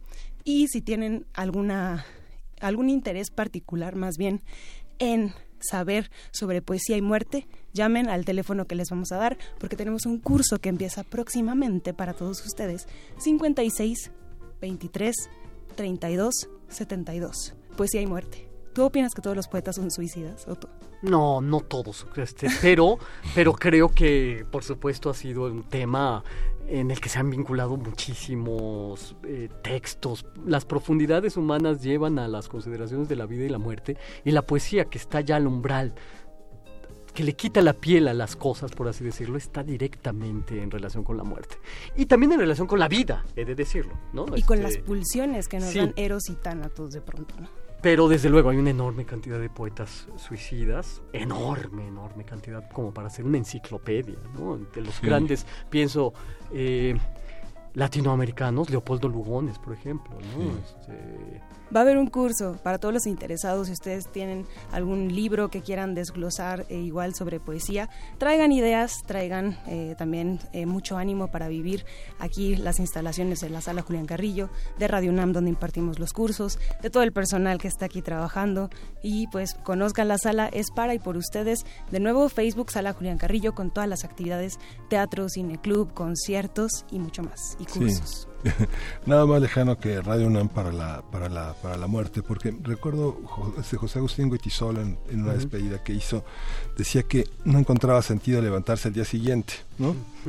Yo creo que nuestros radioescuchas, que espero que encuentren el sentido de escucharnos mañana, ya que ya prácticamente nos vamos, hay que escucharnos al día siguiente. Hoy tuvimos a Laura Montoya con la Feria del Empleo, tuvimos a Beatriz Salce en la conmemoración de los 50 años del metro, tuvimos a Tamara Quirós hablando de Codicia, una obra de David Mamet dirigida por Veronese.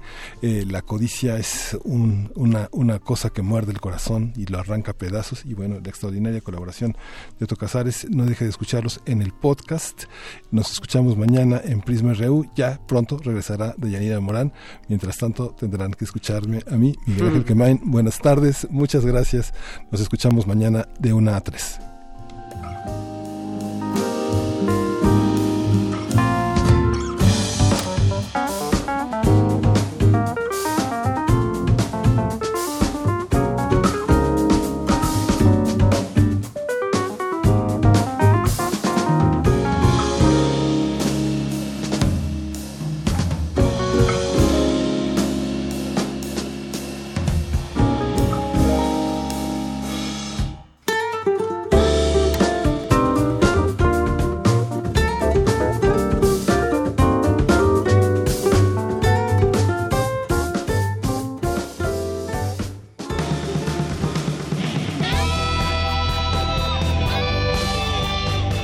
RU. Relatamos al mundo.